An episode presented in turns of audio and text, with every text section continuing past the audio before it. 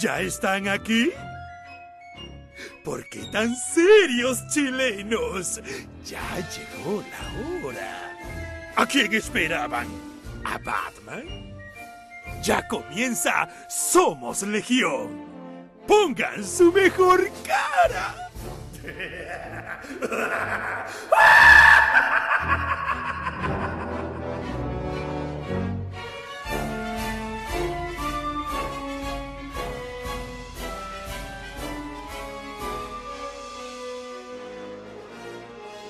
Bienvenidos amigos, amigas a una nueva edición de El Web Show que le gusta a la gente. Esto es un nuevo capítulo de Somos Legión. ¿Cómo está el fundador de esta iniciativa, Michael Brilovich, el ruso?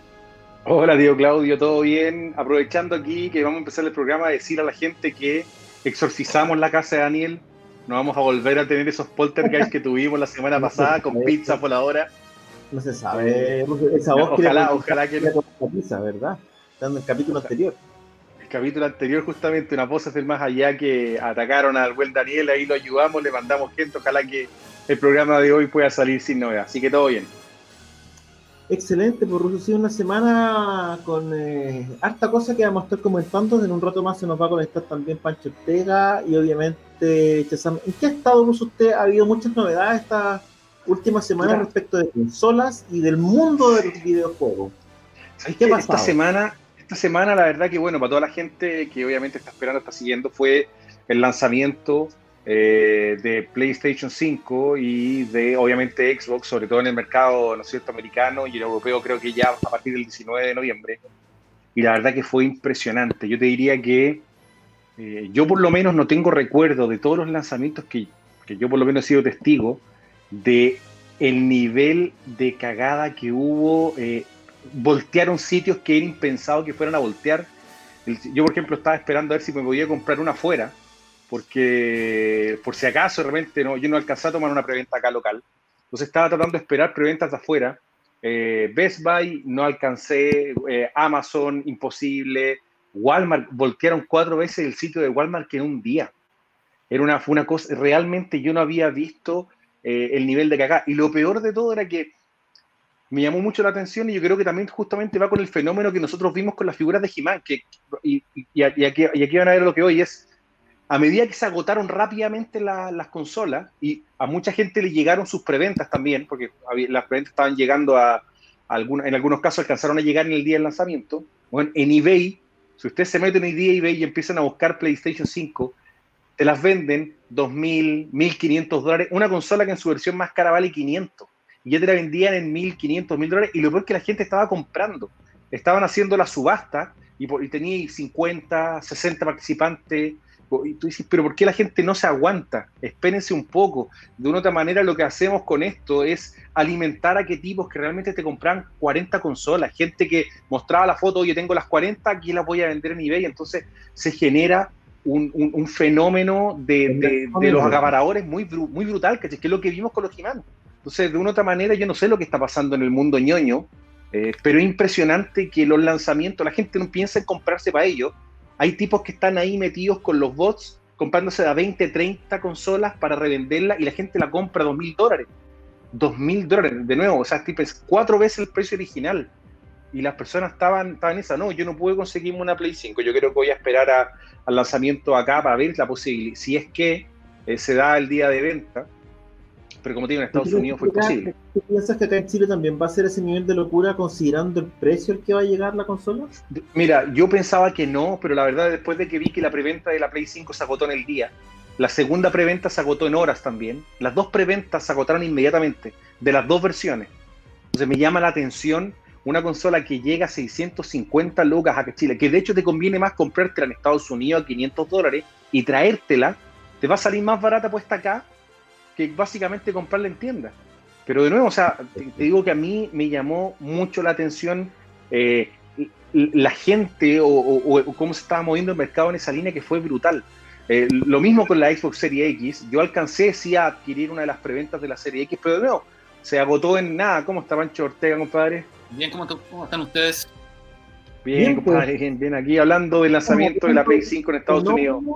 Del fenómeno de acaparadores Que es, un fenómeno que se está extendiendo en el mundo pop, diríamos. Yo me, puedo meter, yo me puedo meter en el tema acaparador, pero de, videojuegos yo sé eh, casi tanto como matemática y quiero, quiero seguir escuchando al experto. Y le quiero hacer una pregunta.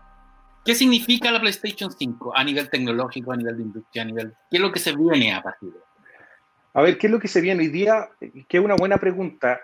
Normalmente todos los lanzamientos de consola corresponden a un salto tecnológico, ¿no es cierto?, en términos de capacidad de, procesamiento, de velocidad de, disco. Hay un montón de elementos que hacen que obviamente los saltos generacionales a la gente lo entusiasme porque tú vas a poder ver videojuegos de mejor calidad. Entonces, siempre donde ahí viene el análisis de la industria, donde dice, bueno, el mercado del PC tradicional versus el mercado de la consola la consola tiene la gracia de que durante un periodo de tiempo, que antiguamente eran cuatro años y hoy día se alargaba un poco más, siete, ocho años, ¿ya? Tú tienes un aparato que desde que, desde que se lanzó el primero hasta que se vendió la última, por ejemplo, una, pensemos en una Play 4, ¿ya? Tú vas a poder jugar los mismos juegos, ¿cachai? No, sin importar la versión de consola que compraste. Puede ser que a lo mejor tengan alguna cosita, las versiones más nuevas, las versiones Pro, pero tú ya puedes jugar básicamente el mismo juego, desde que te lo compraste en la tienda o digital ¿no es cierto? Es el mismo juego, la misma experiencia, no tenéis que cambiarle nada, a lo más, a, lo mejor almacenamiento a tu consola, si es que tú tenés mucho contenido digital. Pero cada, cada lanzamiento de consola implica obviamente todo un tema en términos tecnológicos donde la industria de nuevo genera una cierta cantidad de ventas, ¿no es cierto? Gente que está esperando que salga la primera versión para poder tenerla. Entonces, obviamente que viene eh, este salto tecnológico donde tú decís, oye, puta, claro, o sea, si yo comparo una Play 4 con una Play 5, en términos de capacidades, ¿no es cierto?, de procesamiento es brutalmente distinta una de la otra. Eh, pero de nuevo, ¿cachai? Es un fenómeno interesante para la gente eh, que es fanática, ¿no? Porque te, marca obviamente que muchas franquicias nuevas van a volver a salir. O sea, cada lanzamiento de consola viene acompañado, o sea, de nuevo, Nintendo, cada lanzamiento de Nintendo viene acompañado de, unas, de un Mario nuevo, de un Super Smash Bros. nuevo, de un Legend of Zelda nuevo.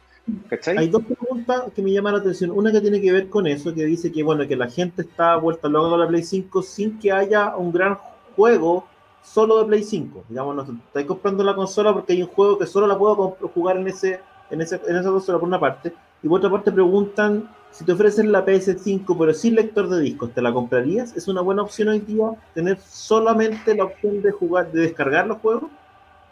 Mira, vamos, vamos em, por la primera. Lo que pasa es que hay un tema hoy día entre los coleccionistas, ¿ya?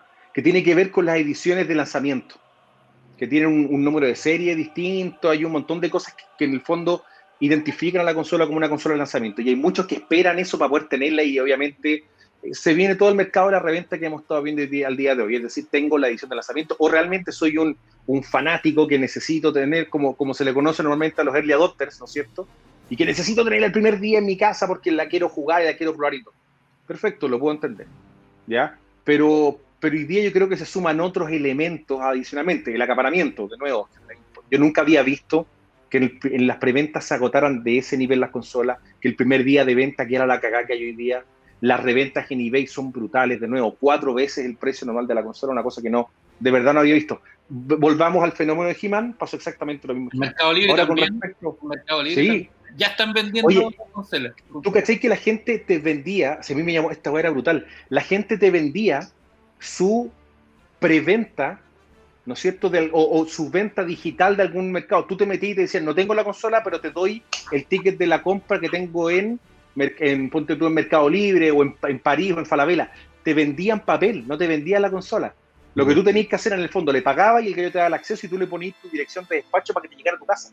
Pero que ahí el nivel, ni siquiera tenían algo físico para venderte, sino que te vendían básicamente lo que ya habían comprado a 499 dólares, o 520 con impuestos, te lo vendían a 2.000 dólares y tú tenías que meterte y rellenar la dirección y te lo mandaban para la casa. A ese nivel de fenómeno, ¿cachai? Ahora, respondiendo a la pregunta que hacen de, de, las versiones digitales que están saliendo hoy día, yo creo que es relativo. Yo, hoy día, por lo menos, todavía prefiero eh, el disco, porque creo que es una experiencia más rápida de jugar, sobre todo en nuestros países que realmente en la internet no es una cosa de, velocidades tan rápidas, ¿cachai? Y adicionalmente los almacenamientos de las consolas también son limitados, entonces de una u otra manera cuatro juegos grandes ya te, podéis comer una consola que de nuevo en la PlayStation 5 una de las críticas más grandes que ha tenido en el lanzamiento es que básicamente tenéis 600 megas 600 gigas, perdón, de, mm, de 600 gigas de disponibles desde que te compraste la consola, por lo tanto perdí una cantidad enorme solamente los archivos de sistema, lo que, me parece una, una suerte de, abuso, ¿cachai? Em, que, que, no, que de nuevo, o sea, si vaya a descargar mucho contenido digital, te lo va a comer de una otra forma. Creo que de una otra el, el, disco también tiene un valor de repente y te permite poder acceder más rápido. Yo creo que a lo mejor generaciones más adelante, donde va a haber un cloud storage que sea mucho mejor, un almacenamiento en nube que funcione mejor, eh, vaya a poder tener esa una experiencia digital que sea mejor. Sobre todo pensando en mercados como el nuestro, a lo mejor en Estados Unidos el tema es un poco distinto, pero acá tenemos todavía este fenómeno que, en el entendido más ruso de que estas consolas en el fondo son centros de entretenimiento más que solamente para jugar, porque la verdad es que en la consola podéis ver películas, podéis conectarte a los streaming, etcétera, etcétera. El... ¿Me escuchan? Ahora sí, escuchamos. Sí, te escuchamos, Ruso. Hola, hola. Te escuchamos. Está con problemas, parece, de conexión en ruso, algo que no nos había pasado hasta... hasta ¿Me, ¿Me escuchan? Te escuchamos todo el tiempo, sí. Ah, perdón, es que de repente como que se me perdió la gente y me quedé así como medio... Me quedé como medio pegado un segundo. Yo te decía, el ah. fenómeno del acaparamiento era algo brutal que no había visto. Por lo menos este año creo que he llegado a niveles que no, de verdad no había visto nunca. O sea, me llamó demasiado la atención. La preventa, la venta disponible en eBay, esos precios, lo mismo que estaba pasando con las figuras de Jimán. Yo no sé si se desató algo en los últimos años con el tema ñoño que está haciendo que la gente vaya a comprar inmediatamente estas cosas, digamos, es grandes, ¿cachai? Es máquina y objeto, o sea, máquina, o sea, hardware, en el sentido de la consola, juegos y, y, objetos, objetos de colección. Pero es curioso, por ejemplo, que no sé si se conectó hoy día Daniel, pero me gustaría preguntarle si a, si se da la preventa de cómic, no creo, ¿no? No creo que tipos que vayan a Chazam y compren 200, eh, no sé, pues, Batman Three Jokers y después lo vendan inmediatamente en, Mercado Libre. Yo he buscado y no me, parece. No, mira, ojo, ojo, Pancho, porque en el fondo la gran burbuja que se produjo en los años 90 en el mercado norteamericano tuvo que ver con esta suerte de especulación con los cómics. Sí, es verdad con gente que compraba muchos números uno y lo que empezaron a hacer las empresas fue a sacar muchos números uno y las ediciones y las tapas y las tapas variantes. Entonces, claro, un cómic. Lo que vimos con Rivier. Claro, tres dólares te lo pueden vender en mucho más con una tapa distinta, qué sé yo. Pero se generó una. Se ha generado a nivel de cómic dos cosas. Primero, este fenómeno de, esta burbuja que casi acaba con la industria en los 90, por el fenómeno de, que, de gente acaparando pensando que tenía cosas de mucho valor que en el fondo no valían nada. Y por otra parte se generó el coleccionismo de cómics también, que está asociado a todos estos cómics que son graduados eh, y que ya no, no, no, están pensados para leer, sino como objetos transables. Y ahí en ese marco entran los números uno de Superman, los números bajos de cualquier, eh, de cualquier colección que alcanzan precios estratosféricos. ¿cachai? Estamos hablando de papel y de, y de historietas que valían unos pocos centavos y que hoy día alcanzan miles de dólares de precio. Y casas de subasta que subastan tanto con arte original como eh, cómics. Hay una muy conocida que se llama Heritage, que yo sigo, eh, donde los precios son increíbles. O sea, se da, pero se da a un nivel distinto de, lo que estamos viendo hoy día, que son como productos que uno tiende a pensar que son de consumo más masivo que el nicho que, es, que son los cómics. Sí, pero es que en el cómic también, eh, o sea, un número un action comic número uno es indudablemente que es mucho más valioso que un, no sé, que, el número uno de Three Jokers. No, no, es lo mismo. Y, también en, el cómic se da la cosa de, la venta de originales, que eso no es nuevo. O sea, tú vayas en Francia, París está lleno de, de, galerías. O sea, y por ejemplo, incluso en Chile, los originales de Pepo, por ejemplo, son más caros que los de... Pero es un fenómeno súper reciente. Eh, la otra vez leía que, tú, que el primero en cobrar plata, así, plata de verdad, entre comillas, eh, por un original creo que fue McFarlane, ¿cachai? No hace tanto, fue como en los 90. Antes de eso, los viejos regalaban los originales o los vendían por muy poca plata.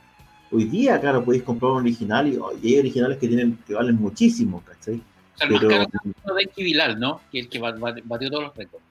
¿Cómo? Uno de Enki Bilal es el que batió todos los récords. Es como el original. Es una, es una, mira, hay un mercado de subastas que la verdad es que es una locura, son miles y miles de dólares. Eh, una página de Jack Kirby que básicamente él regalaba, o, si hoy día son millones y millones lo que pueden valer, estoy hablando de pesos. En Chile, por ejemplo, este es un mercado que es súper incipiente, la gente no paga mucha plata acá, por, no está acostumbrada a pagar mucha plata por un original, y diría que hoy día recién se ve la aparición de coleccionistas, etcétera, que están dispuestos a gastar plata en eso, pero normalmente no, hay un, un negocio ahí.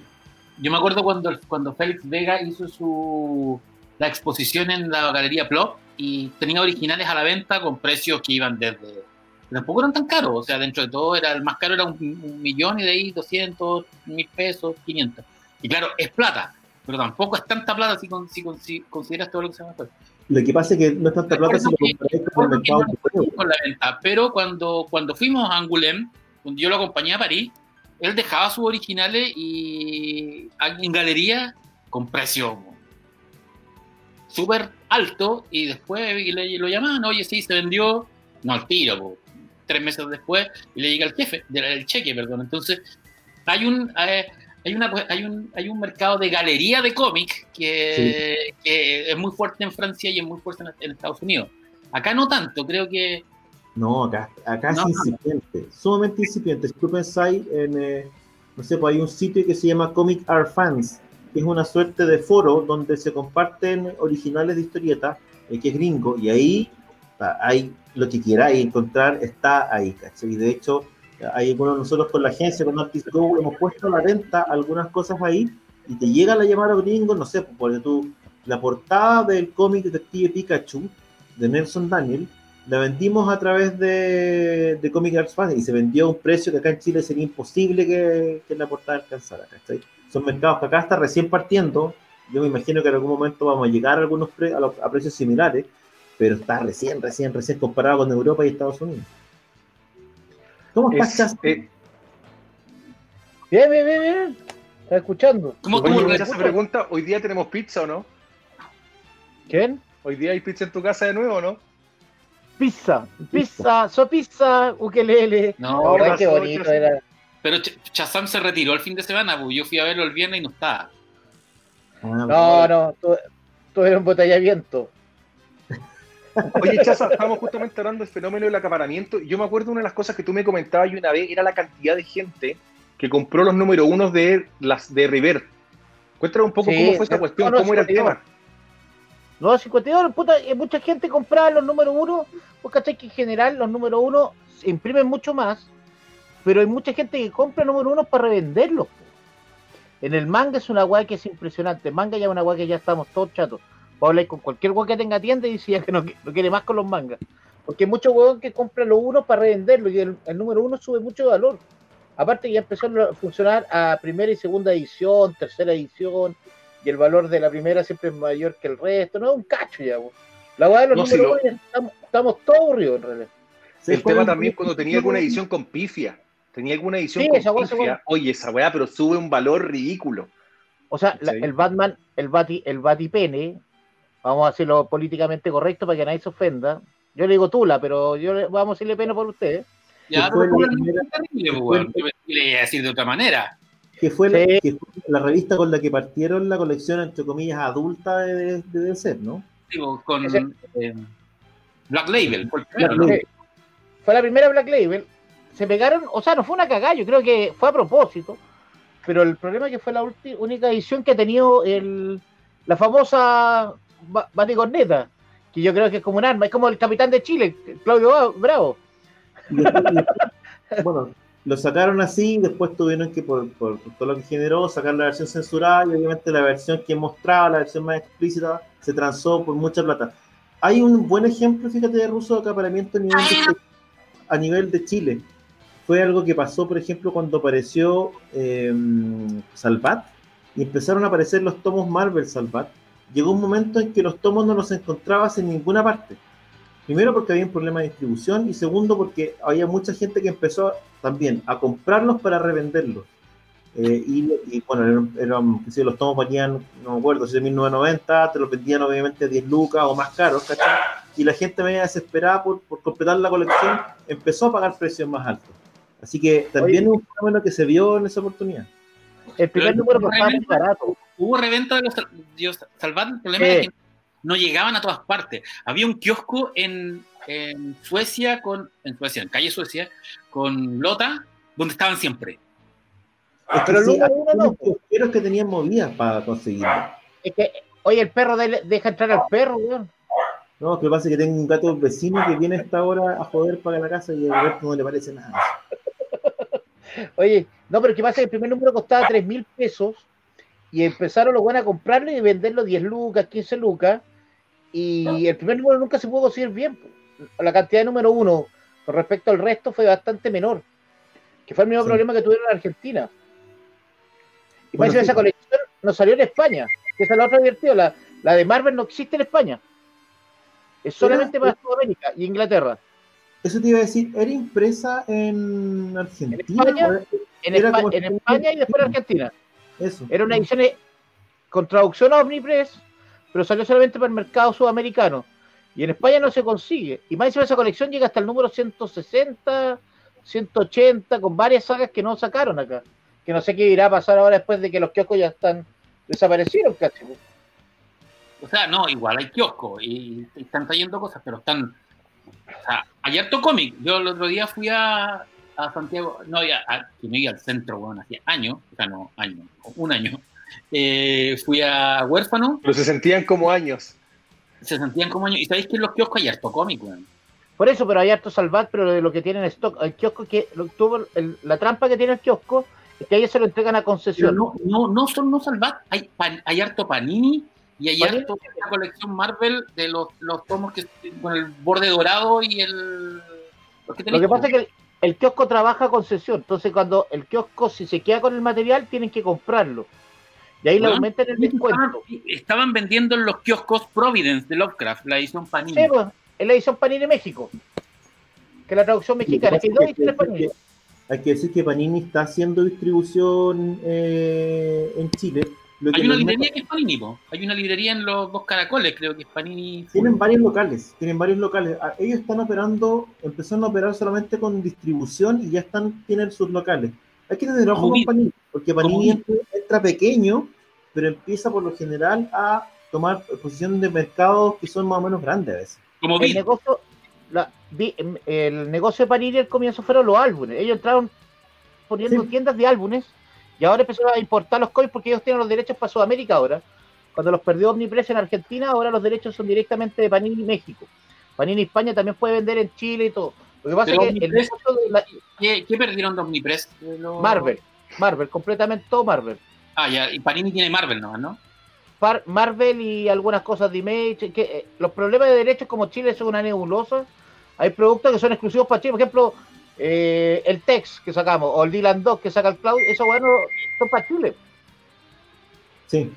Y como digo, llama la atención sobre todo que Panini está fuerte en México, un mercado que tradicionalmente está dominado por Televisa, pero que claro, o sea, los gallos agarraron un momento en que Televisa venía para abajo y, Panini se No, metió no, a En. México sigue Panini, oye, en todo caso en México sigue Televisa Marvel. No, no por lo eso, pero, pero están ambos. Lo que pasa es que Panini, Panini, bueno, obviamente Panini parte en Italia y parte, como dice Chaza, el fuerte Panini, o por su primera, su primer amor, digamos, eran los álbumes, pero Panini ha ido creciendo de manera exponencial. Panini no solamente tiene cómics y álbumes, Panini tiene derechos. Sí. Cuando yo hoy día quiero comprar o hacer un Conan acá en Chile, los derechos los tiene Panini. Eh, Pero del Conan europeo, ¿no? no, no, de, de Conan, eh, porque básicamente ellos manejan los derechos de Marvel. ¿Cachai? Panini tiene, Ah, Panini tiene no solamente el cómic, sino que también tiene muchos derechos. Hay un montón de cosas que se pueden hacer negociando derechos con Panini. ¿Qué es lo que pasa cuando tenemos los derechos en, en Chile? La gente que siempre dice, oye, podrían sacar no sé qué cosa, podrían sacar no sé qué cosa. Tiene varios problemas. El problema principal es que tú tomas, por ejemplo, los derechos eh, por, una, por un cierto tiempo, por un territorio. Ya, yo compro los derechos de Spider-Man, ponte tú, para Chile. Ya. Lo que yo no puedo evitar es que eh, una tienda en Chile compre Spider-Man que se vio en España, por ejemplo. Y si, y si él hace eso, puede traer de España a lo mejor a un mejor precio de lo que lo produzco yo y me caga. Básicamente ese, ese es parte del problema de los derechos y te lo digo porque no sé, yo pensé en sacar cosas de Gabriel Rodríguez acá en Chile, pero el tipo que, eh, que, que negocia los derechos me decía, ojo, que ya está licenciado para España. Si está licenciado para España, yo no lo voy a sacar. O sea, por ejemplo, por ejemplo, Logan Key salió una edición chilena, tenía la edición Sí. española, Pero al final llegó una edición mexicana que vale la mitad que la, que la chilena. Y ahí fue el desastre. O sea, no podías competir y cagaste. A pesar de que la chilena era una buena traducción. Las compren, ¿cachai? Se supone que los derechos de esa edición están solamente en México o solamente en España. Deberían venderla en esos mercados, pero tú no podías evitar que alguien las importe. Pero sí, no, no puedes distribuirla. Es que ahí cuando tú tienes los derechos, por ejemplo, eh, cuando tú tienes derecho de distribución es diferente a de venta. Una tienda puede comprar en el extranjero, un distribuidor no. Si yo me pongo a vender un derecho, yo, yo por ejemplo ahora puedo distribuir, no lo haría ni cagando porque no, no quiero meterme con cacho, pero de Voice yo tengo, puedo venderlo perfectamente para distribuirlo acá. Pero no lo voy a hacer ni cagando, para que me paguen el pico, no, ni cagando. Yo creo que en este momento sería una, un, probablemente un buen negocio. Tuvo Anthony Starr ayer como invitado en la Comic Con Online. Yo no sé si alguien la vio de ustedes. ¿Cómo Yo la verdad que no. A ver, yo tampoco. Y... Nada. Nada. Yo estoy tratando de ver si me conseguí una Play 5 todavía. Así que Felipe, Radia me había, me, había, dado un pase para, una, un evento, para una cuestión de Warner que hizo y se me olvidó. Y que lo conducía él. Y, pero ¿cómo estuvo? O sea, ya, entremos a conversar y a apelar y a contar tu experiencia. Mira, yo vi un rato y me fui conectando cada cierto tiempo. Acción Comics era una de las tiendas eh, que estaban auspiciando ahí la, la, la Comic Con. Fue raro, súper raro diría yo, porque se notó que mi impresión es que no les resultó lo que querían hacer. De partida, porque si tú me dices, te metías en la cuestión de las tiendas, había pocas tiendas. Te metías en los ilustradores, había poco ilustrador, para lo que es normalmente la Comic Con Chile, que podremos tener todo tipo de críticas o, alabanzas respecto al evento, pero en términos de masividad es por lejos el evento más masivo en Chile. ¿Qué es lo que pasó? Es, que, es un evento familiar, ¿sí? eso se convirtió en un evento familiar. Claro, hay, hay, toda una comunidad nerd y ñoña que como que odia eso. Sí, claro, y que, y que los pistados sea una bebida, y que, etcétera. Pero básicamente es, que, es un espacio familiar, no, no es otra cosa. Ahora, ¿qué es lo que pasa? Es que el, el, me da la impresión de que recurrieron a, a una mezcla que, fue, que era muy extraña, a mucho recocido, porque no sé, por espacio Warner era una repetición de, cierto, de ciertas entrevistas y ciertas cosas que ya se hayan visto en fandom la gente decía, y seguimos acá en DC Fandom, hicieron una cuestión de Roll, la, la... ¿Y la editaron? Claro, no, nada, no. Aquí estamos en DC Fandom y voy a mostrarles mi colección. Batman era como, ¿cachai? Esa era como la onda. Entonces, apareció de nuevo que era el todo entrevistando a Pedro Pascal. Eh, eso por una parte. Por otra parte, tenía ahí un envasado de Crunchyroll, que es esta, este tipo de manga y anime, que también entiendo que era como un envasado nuevo de algo que ya habían transmitido, ¿cachai? Eh, entonces, claro, a eso le metieron un montón de cosas de gamers, ¿cachai? Era un montón de, de, gente jugando mucho rato, ese partidos de fútbol y otras cuestiones más, Fall Guys, qué sé yo. Entonces la mezcla era bien rara. Y a eso le agregaron entrevistas, dentro de las cuales hay que destacar la entrevista de la, de la actriz de, de La Casa de Papel, que hace de Lisboa. Eh, muy buena, ella, ella muy bien en, su respuesta.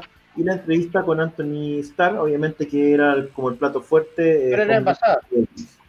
¿En pasado, vivo? No, eran envasadas, eran envasadas, pero grabadas por ellos, digamos. Me imagino yo que lo hicieron en algún momento en Zoom y, y las grababan y estaba. La entrevista estaba en general bien, un poco, un poco, un poco tensas me pasó, ¿cachai? Me pasó que la, que la conductora se notaba que la entrevista estaba un poco tensa, estaba tratando como más de sacarla para adelante que de establecer una comunicación con, con, con, los ¿Pero actores. ¿En qué sentido, a qué, a qué, a qué digamos, atribuye esa tensión? Pucha, no sé, porque nervios a lo mejor, ¿cachai? Eh, o no sé, eh, tiene que ver con oficio, tiene que ver con varias cosas, pero no, no se estableció. Yo creo que es un tema, ¿cachai? De oficio, justamente. Cuando tú entrevistáis, tenéis varias maneras de hacerlo, ¿cachai? Pero eh, lo, ideal es establecer una conversación y no estar preocupado de tu próxima pregunta. Y en el caso de Homelander, la entrevista era en inglés, lo que agregaba, se notaba más dificultad al tema. Y además no, no, lo tradujeron, no había, por lo menos yo cuando lo vi, no había una traducción, no había subtítulos, nada. No me estáis weando. Tal cual. Ah. Entonces, Pero qué, qué, qué, raro, porque si la hiciste, la grabaste, ¿cómo no te diste el tiempo de subtitularla? Así de una otra manera o por último, no sé, generar algo, algún doblaje encima, algo, alguna pista, digamos, de audio en español para poder, eh, para poder ayudar. Es verdad lo que dice la gente acá y quiero, quiero hacer, muchas personas que están comentando y aprovechar de saludar a toda la gente, le preguntó a la Miki a Star si tiene polola. No estaba la Miki, era No, la... era, era la Tabata especie. O no sé quién era, pero le preguntaron eso. Yo no ¿De, vi de verdad? escuché O, le hicieron, o le hicieron bailar la colita, una cuestión así, no, No, me están no, jodiendo, las para preguntas pegarse un tiro, weón. No, si las preguntas estaban bien, a lo mejor la manera, es una cuestión mía al final, ¿cachai? Como de criticón, porque a mí me gusta que las cosas se hagan de manera fluida, se hagan bien, y si tú haces una entrevista en inglés, en un súper buen inglés, ¿cachai? No en una cosa media, ¿cachai? Pero él estuvo muy bien en las respuestas. Comentó que no tienen mucha claridad sobre la nueva temporada, porque obviamente están con el tema de la pandemia, se les ha complicado todo. Eh, comentó un poco qué era lo que más le gustaba del personaje, estuvo, tuvo sus momentos, estuvo entretenida en la entrevista, porque él además, eh, como que tuvo paciencia y se prestó muy bien para la conversación y fue muy amable también. Con, A mí me contaron por ahí que Sí. platita. Sabes que abajo, o sea, en, en- en- abajo, en, la- en las preguntas alguien comentaba, ¿por qué no ponen a gente que sepa de cómic a hacer preguntas de, a los actores y a la gente de cómic? Yo tengo sentimiento encontrado con ese, con ese. Yo creo que más que poner a gente que sepa de cómic, hay que poner a gente detrás de cámara que escriba las preguntas y que se las dé a gente que, que a estas mismas chicas que son súper masivas, que tienen millones de seguidores y que en el fondo hacen que los eventos no sean, si aquí hay un problema, el, el- la, la nerdósfera yo siento que le tiene, yo tengo sentimientos súper encontrados con la Comic Con, me, me he agarrado con ellos varias veces, y- pero también entiendo que existan y alguna vez me dieron un premio y todo bien, pero, pero son, son eventos como la Comic Con de San Diego, por ejemplo, que son eventos masivos, que son eventos para la gente que ve los superhéroes en las películas Marvel, no el que compra el número uno, el, el último número de X-Men. Y hay que meterse eso en la cabeza, ¿cachai? Porque es como un mundial de fútbol. No es, no es una cuestión para expertos. Y en ese sentido, ya que se convirtió en un evento familiar, todos los que hemos ido a las, a las Comic Cones hemos, hemos visto su evolución desde un evento del hogar. hasta, hasta, hasta una feria del hogar, donde van papá, mamá y harto cabro chico y que va a comprar cómics, y va a comprar Deadpool, y va a comprar Batman, y va a sacarse fotos con los tipos disfrazados, y al cabro chico le importa callampa que la, el X-Wing esté patrocinado, pero porque es un evento ¿Sabes? Quienes hagan las preguntas, ya, que sean figuras conocidas dentro del ambiente, que tengan youtubers, etcétera, pero que haya gente haciéndole las Que las preparen, que hay una, Sí. una producción. Sí, pero mira, Lo que sí, mí hay una pura cosa que a mí no me gusta. Yo te diría que tiene que ver con, con eh, tengo la impresión de que son, pasa que son, son pegas distintas, ¿cachai? Igual, pararte en un escenario y animar, porque yo a la, a la Tabata la había visto haciendo eso y me parece que lo hace bien, lo hace súper bien, ¿cachai? Eh, en entrevistas a lo mejor necesitamos otro perfil de gente nomás, ¿cachai? Porque la entrevista requiere una conversación dos. diciendo en O dos inglés. personas. ¿Te acordáis, te acordáis una vez que.? Yo me acuerdo que yo entrevisté a, en una Comic Con al, a Darth Maul. A ah, no, a Darth Maul, al actor. Y, Sí. estaba con, y estaba con una de estas chicas, no me acuerdo si la Tabata o, la, o esta chica que canta. La Una de las- Miki. ¿Ah? La Miki. La Lorena Miki. No, no, no, no, no, o la otra, otra, la. Bueno, ahora mismo, se me fue el nombre. Y. Está muy eh, buena. No, no, no, sí, es, es, una, es, una de estas chicas ultra guapas de colores, con pelo colores. pues, bueno. Eh, Jennifer Ball, con ella. Eh, y, y claro, Jennifer Warner. y, había otra- y fue como, como bien las preguntas, porque había los que sabíamos más de cine, le preguntábamos cosas de cine, ella le preguntaba cosas todo espectador, y había otra, y, y otras, y estaba Salfate parece, también le, le preguntaba cosas de cine. Entonces fue como... Y ahí por una ejemplo, buena, una buena mezcla, pues. Sí, pues yo hice, me tocó participar, no participar, sino que apoyar un- el panel de los dibujantes en la última Comic Con, porque los dibujantes lo habíamos invitado a nosotros con Geraldo. Entonces, por ejemplo, eh, en un momento me habían pedido a mí que entrevistara y yo estaba sin voz. Y hablé con la Lorena Miki, ¿cachai? Y ella hizo la entrevista, hizo una súper buena entrevista. Y entrevistó, estaba Catena, estaba Roger, estaba Geraldo, hizo una súper buena entrevista, ¿cachai? Pero tiene que ver con con tener la capacidad de conversar y tener ese oficio al final, el oficio de conversar, ¿cachai? Que es distinto al oficio de animar a una, una gran cantidad de gente, ¿cachai? Son como pegas distintas. Eh, ahora la gente igual lo mira distinta, aquí yo veo harto eso. Ahora, estuvo bien la entrevista, yo creo las dos entrevistas ya las sacó adelante y me parece que estuvo bien. Claro, lo que pasa es que uno dice, pucha, me hubiera gustado que te preguntara más acá o que se conectara más por ese, por ese otro lado, y ya no noté tensa, ¿cachai? No lo noté pasándolo bien, pero, pero una cosa al final de uno, ¿cachai? La entrevista igual Pero que también hay un oficio, Claudio, que nosotros sabemos de que hay un oficio de entrevistador. Claudio, hay un oficio de entrevistador, no cualquier, no, no porque sabía hacer preguntas, eres un entrevistador. Por eso es algo que también yo, yo lo doy a la gente, ¿me entendí? Por eso, por eso como, el patriarca. incluso como en los canales, que hay gente eh, por lo mismo. Por la muela. Porque de verdad tenemos que evitar ese tipo de preguntas si tiene, y tenéis polola y, y que y no, el no, preguntas, de ese tipo, las preguntas estaban bien. Es una cosa de Lo que a mí me pasa es que las, las, entrevistas tienen un hilo conductor, la entrevista no es una, o sea, la pauta te ayuda porque en el fondo tú quieres tratar de ahondar en ciertos temas que tiene que ir, porque si el gallo viene, normalmente, obviamente tú en la pauta tenés que preguntarle de The Voice, y si el gallo está promocionando una serie nueva, tenés que preguntarle la serie nueva. Pero la, la, entrevista tiene un hilo conductor, de una otra manera uno lleva la entrevista a un lado, no, no podéis llegar y, y lanzar y lanzar. Ahora, a mí en lo particular lo que me está molestando mucho de estos eventos es que yo no sé quién fue el weón, y aquí lo digo tal cual, que, agarró y dijo, a ver, espérate, vamos a hacer un evento para, para ñoños, para geeks, llámenlo como quieran, ¿ya? Vamos a meter cómics, juegos, cine, series, y como que todo eso es un ñoño, ¿cachai? ¿Me entendí? Y no es así, o sea, los gamers son gamers y, tú dentro de los gamers también tenés tipos distintos de gamers. Los fanáticos de los cómics, ¿no es cierto? Son fanáticos de los cómics, tenéis fanáticos de los juguetes. No es llegar y pegar con un moco y decir, ah, este es el evento, weón, para todos los ñoños y vamos a poner toda esta weá. No, compadre, eso tú, en Estados Unidos es la Comic Con, ¿cachai? Y no, no, no tiene, independiente de que hay contenidos cruzados, chucha, no necesariamente. Y por eso que nosotros armamos un panel que cada uno tiene una expertise distinta. Yo no sé tanto de cómics como saben ustedes, leo cómics y me encanta y tengo un montón de cómics, pero obviamente no tengo el nivel de conocimiento que tienen ustedes, pero en mi caso yo tengo un nivel de conocimiento de videojuegos de años de investigación y de escribir y un montón de barcas, a lo mejor otros no, que, no sé, los que Pancho y tú no tienes, pero que a lo mejor Chaza comparte un poco más. Entonces, nos armamos de tal manera de poder cubrir distintos aspectos y espectros del mundo ñoño. Pero nosotros no definimos ahí, ¿cachai? Es un videojuego ruso claro, vos soy un personaje, weón, y, pero de nuevo, eso es lo que, lo que me molesta, ¿cachai? Que pongan y ahora vamos a poner buenos jugando y vamos a poner jugando fútbol y no tiene sentido, ¿cachai? no pega ni junta. Falta una cosa moral, como le dicen los gringos. Eh, hacer falta una línea. Es decir, compadre, Comic Con vamos a hablar de cómics y derivados de cómics. ¿Podemos hablar de un juego relacionado? Hablemos de Arkham Asylum. Bien, la raja. Pero que hizo fandom. Pero no voy a poner Pro Evolution Soccer, weón. ¿Qué tiene que ver? No tiene nada que ver una cosa con la otra, ¿cachai? De nuevo, no hay una línea, vamos a poner películas, películas relacionadas a los cómics, bien, ¿cachai? Yo, ¿no? Bueno, pero no voy a poner cine de, autor, ¿me entendí? ¿no? Buen parásito, ni nada que ver, bueno, ¿me entendí? Entonces, eso es lo que me está molestando porque estáis tratando de buscar acaparar tanto. Por eso tenían hasta una banda musical que presentó como su nuevo disco. Era como. es algo que, le pasa mucho a la Comic Con, que, que es como metamos todo lo que podamos meter.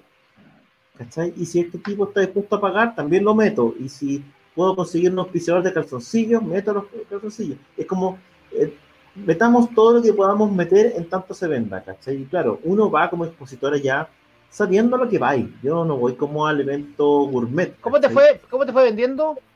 Mal. Mal. O sea, en términos de venta, mal. En términos de. Con, respecto a la FIC. Con respecto a la FIC, por ejemplo, comparemos. Que la FIC era un evento es imposible, es imposible, son animales distintos, digamos. Aquí voy yo a, a, Comic Con, a una Comic Con presencial, voy a vender y vendo como nunca. Y vendo público que me compra una vez al año, ahí. Que es un poco lo que le pasa a las tiendas.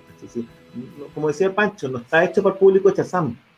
Porque el público de Chazam está al tanto, sino que, no sé, pues tú vas a la Comic Con y vas con revistas de Luca y las vendís todas porque en el fondo la gente quiere no quiere el último cómic, ¿cachai? Quiere comprarse la polera. La polera de Superman, la cuestión. Y tú sabes, oye, esa polera de Superman la encontráis en el Paseo de las Palmas más barata o la compráis en el Persa. Ellos no van para allá. Van a la Comic Con una vez al año. O sea, ahí me va increíble. En esta presencial, obviamente, si tú tenés además una programación que está cargada hacia los videojuegos, no me va a ir bien.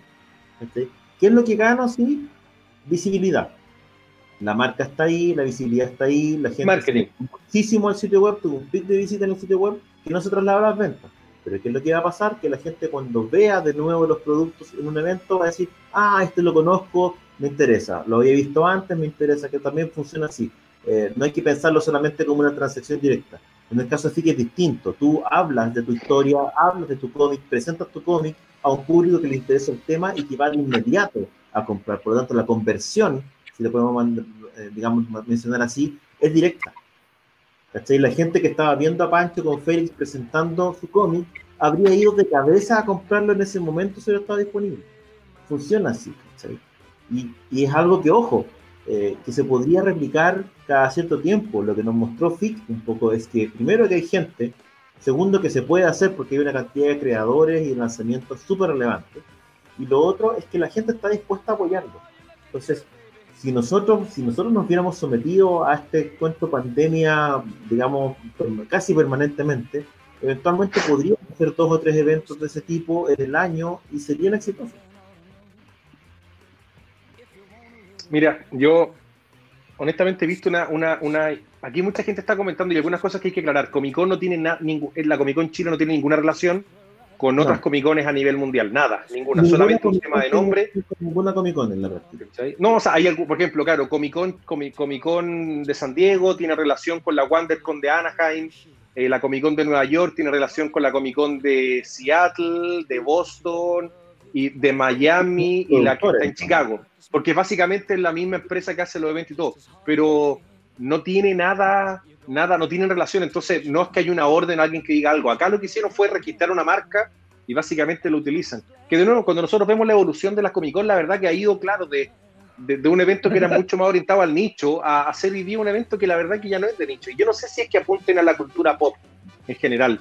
Eh, como, dije, como dijo Claudio, como dijo... Yo que hasta hace dos años, sí, y uno podía tener muchas críticas con la Comic Con, pero hasta hace dos años o tres años funcionaba bien. O sea, funcionaba, era lo que, era lo que cumplían por lo menos con el 70% de las promesas. al final, al final, de nuevo. Siendo generoso, pero lo cumplían. De nuevo, o sea, era lo único que había. Hoy día tenéis por lo menos una o dos productoras más trabajando para hacer la competencia. No va a ser fácil porque la marca es muy fuerte pero hay... porque también los gallos llevan gente, sí es verdad. O sea, cuando eres familiar, llevan más gente. En el fondo te salís del nicho y atrae un público mucho más. Y tiene, una marca. Y tiene una marca, porque hay muchas. O sea, los medios, los medios tradicionales, los canales de televisión, las radios, van a la Comic Con de, Chile por la marca, porque es Comic Con. Totalmente. Que hayan otros eventos que sean mejores, van por. si lo pensáis. Y, al final también en términos de formato no había nada parecido hasta hace, qué sé yo, dos o tres años. Competían, en el fondo corrían solos eh, y, traían algunos actores, que entonces en la práctica era a lo que había que ir, a lo único que se podía ir si tú querías vivir como una experiencia de ese tipo. No había más. Hoy día tenéis otras iniciativas al respecto que son interesantes, pero que están recién partiendo. Y obviamente eh, hay, un, hay un rodaje distinto. Sí, por ejemplo, el, como Santiago Fest, Super Fest, que partió bien el, año pasado, pero claro, falta. Lo jodió la fecha, lo jodió. Fue este año, fue este año, por si acaso. De veras, que iba a ser el año pasado, pero la, eh, pero la revolución social lo jodió. Y este año fue antes de la pandemia, pues fue en febrero, ¿no? O sea, y lo que me pasa a mí, por ejemplo, es que a mí, bueno, yo tengo, ahí de nuevo, también hay un tema que tiene que ver con la expectativa que, que tiene cada uno. A mí, eh, creo que la, la, Superfest fue una buena idea en general, con los problemas que puede tener cualquier evento, porque no hay ningún evento que escape a tener problemas. Eh, pero me pasa que, que, de repente se veía pobre en, algunos, en algunas cosas, ¿cachai? Algo personal, ojo, no estoy haciendo una crítica de que el evento era bueno o malo. Me pasa que trataste de hacer algunas cosas, pusiste como una estatua sin ningún contexto de un Thanos parado casi al lado del baño. Y es como, puta, no no pinta ni junta, ¿cachai? Trataste de hacer algo, pero te quedó mal. Eso es lo que me pasa. Sí, una crítica que se le puede hacer a los eventos en Chile, en general, a, los eventos pop en Chile, que tiene que ver con lo poco cuidada que está la experiencia del, para, para, el, para el público. En general, hay poca preocupación por la experiencia. tenemos un evento en Brasil que se llama la Comic Con Experience. Eh, el experience no está puesto porque sí. El centro del evento tiene que ver con la, con, la experiencia de la gente. Entonces, claro, tú decís, no sé, pues acá, por ejemplo, el Superfest súper bueno tenía el Batimóvil, ponte tú, ¿cachai? Y el Batimóvil está increíble, y tú podías sacarte fotos con el Batimóvil, pero estaba en los costados de la estación Mapocho. ¿Cómo lo hacen los brasileños? Los brasileños hacen la baticueva, ¿cachai? Y en la baticueva, uno de los elementos es el Batimóvil, a lo mejor el principal, ¿cachai? Porque su concepto de la experiencia es distinta. Una de las críticas clásicas a la, a la Comic Con es que tú pagáis la plata, si lo estilas fuera, y el paseo adentro, la experiencia adentro, es corta. Te dais la vuelta por las tiendas, vaya a ver las otras cuestiones, qué sé yo, y en un rato estáis listos. Y si tú eres papá y vais con dos cabros chicos y tenéis que comprarle además los completos adentro y toda la cuestión, la cantidad de plata que gastáis por una experiencia corta es alta. Diría que probablemente esa es la gran deuda que hay hoy día con estos eventos. Que la experiencia en general, más allá de que tenéis elementos, la experiencia no está pensada eh, de manera global, digamos, de manera más, más general. Yo te diría que, por ejemplo, a mí una de las cosas que, de, las, de las cosas rescatables, yo no me acuerdo qué Comic Con fue, cuando estuvo Kike firmando Batman, ¿te acordáis? Y armaron todo un espacio que te diría que para mí fue lo mejorcito que hicieron, donde estaban todos los relacionados a Batman y tenían una exposición de temas de Batman y lo armaron todo como si fuera un pedazo de ciudad gótica. De nuevo, pero, pero fue, dije, mira, esto que está acá para mí debería ser el reflejo de todo el resto de la Comic Con, que la gente entre y salga diciendo, compadre, la raja. Y no es difícil, y no es caro. No, esto no implica tener que meterle mucho más plata. A lo mejor te tenéis que plotear más, pero, pero no, es, es tener las ganas de que la gente de verdad salga y diga, ¿sabéis que estaba en la raja? Quiero volver. ¿Entendí? Es que tenéis que decir, el problema ruso para eso es que tenéis que cachar del tema. Y diría que ese es el principal Volvemos a lo que hablaba la gente, es tener gente que realmente le guste. Mira, he tenido la oportunidad de conversar con los dos productores de la Comic Con Experience de Brasil y los tipos son no solo conocedores, no solo nerds, sino fanáticos del tema, ¿cachai? Y cuando tú ves a dos tipos fanáticos y haciendo una convención de lo que más les gusta, eso se nota. ¿Cachai? Porque los tipos no lo hacen porque es un buen negocio solamente, ¿cachai? Lo hacen porque están haciendo una convención sobre los temas que a ellos más les gustan. Y eso da gusto, Como el, el, editor de Gonzalo en Nueva Zelanda, que él hace la de Nueva Zelanda, tiene la editorial ah, de, de, Nueva Zelanda, tiene una red de librería, entonces como... Yo, yo estuve con él ahí, de hecho, dejamos pendiente una visita a ver el evento que tiene ahí en, en Australia y en Nueva Zelanda. Me, ah, pero, en Las Vegas estuve con él. Claro, es como si. En Las Vegas. Como si. Sí, estamos en Las Vegas también.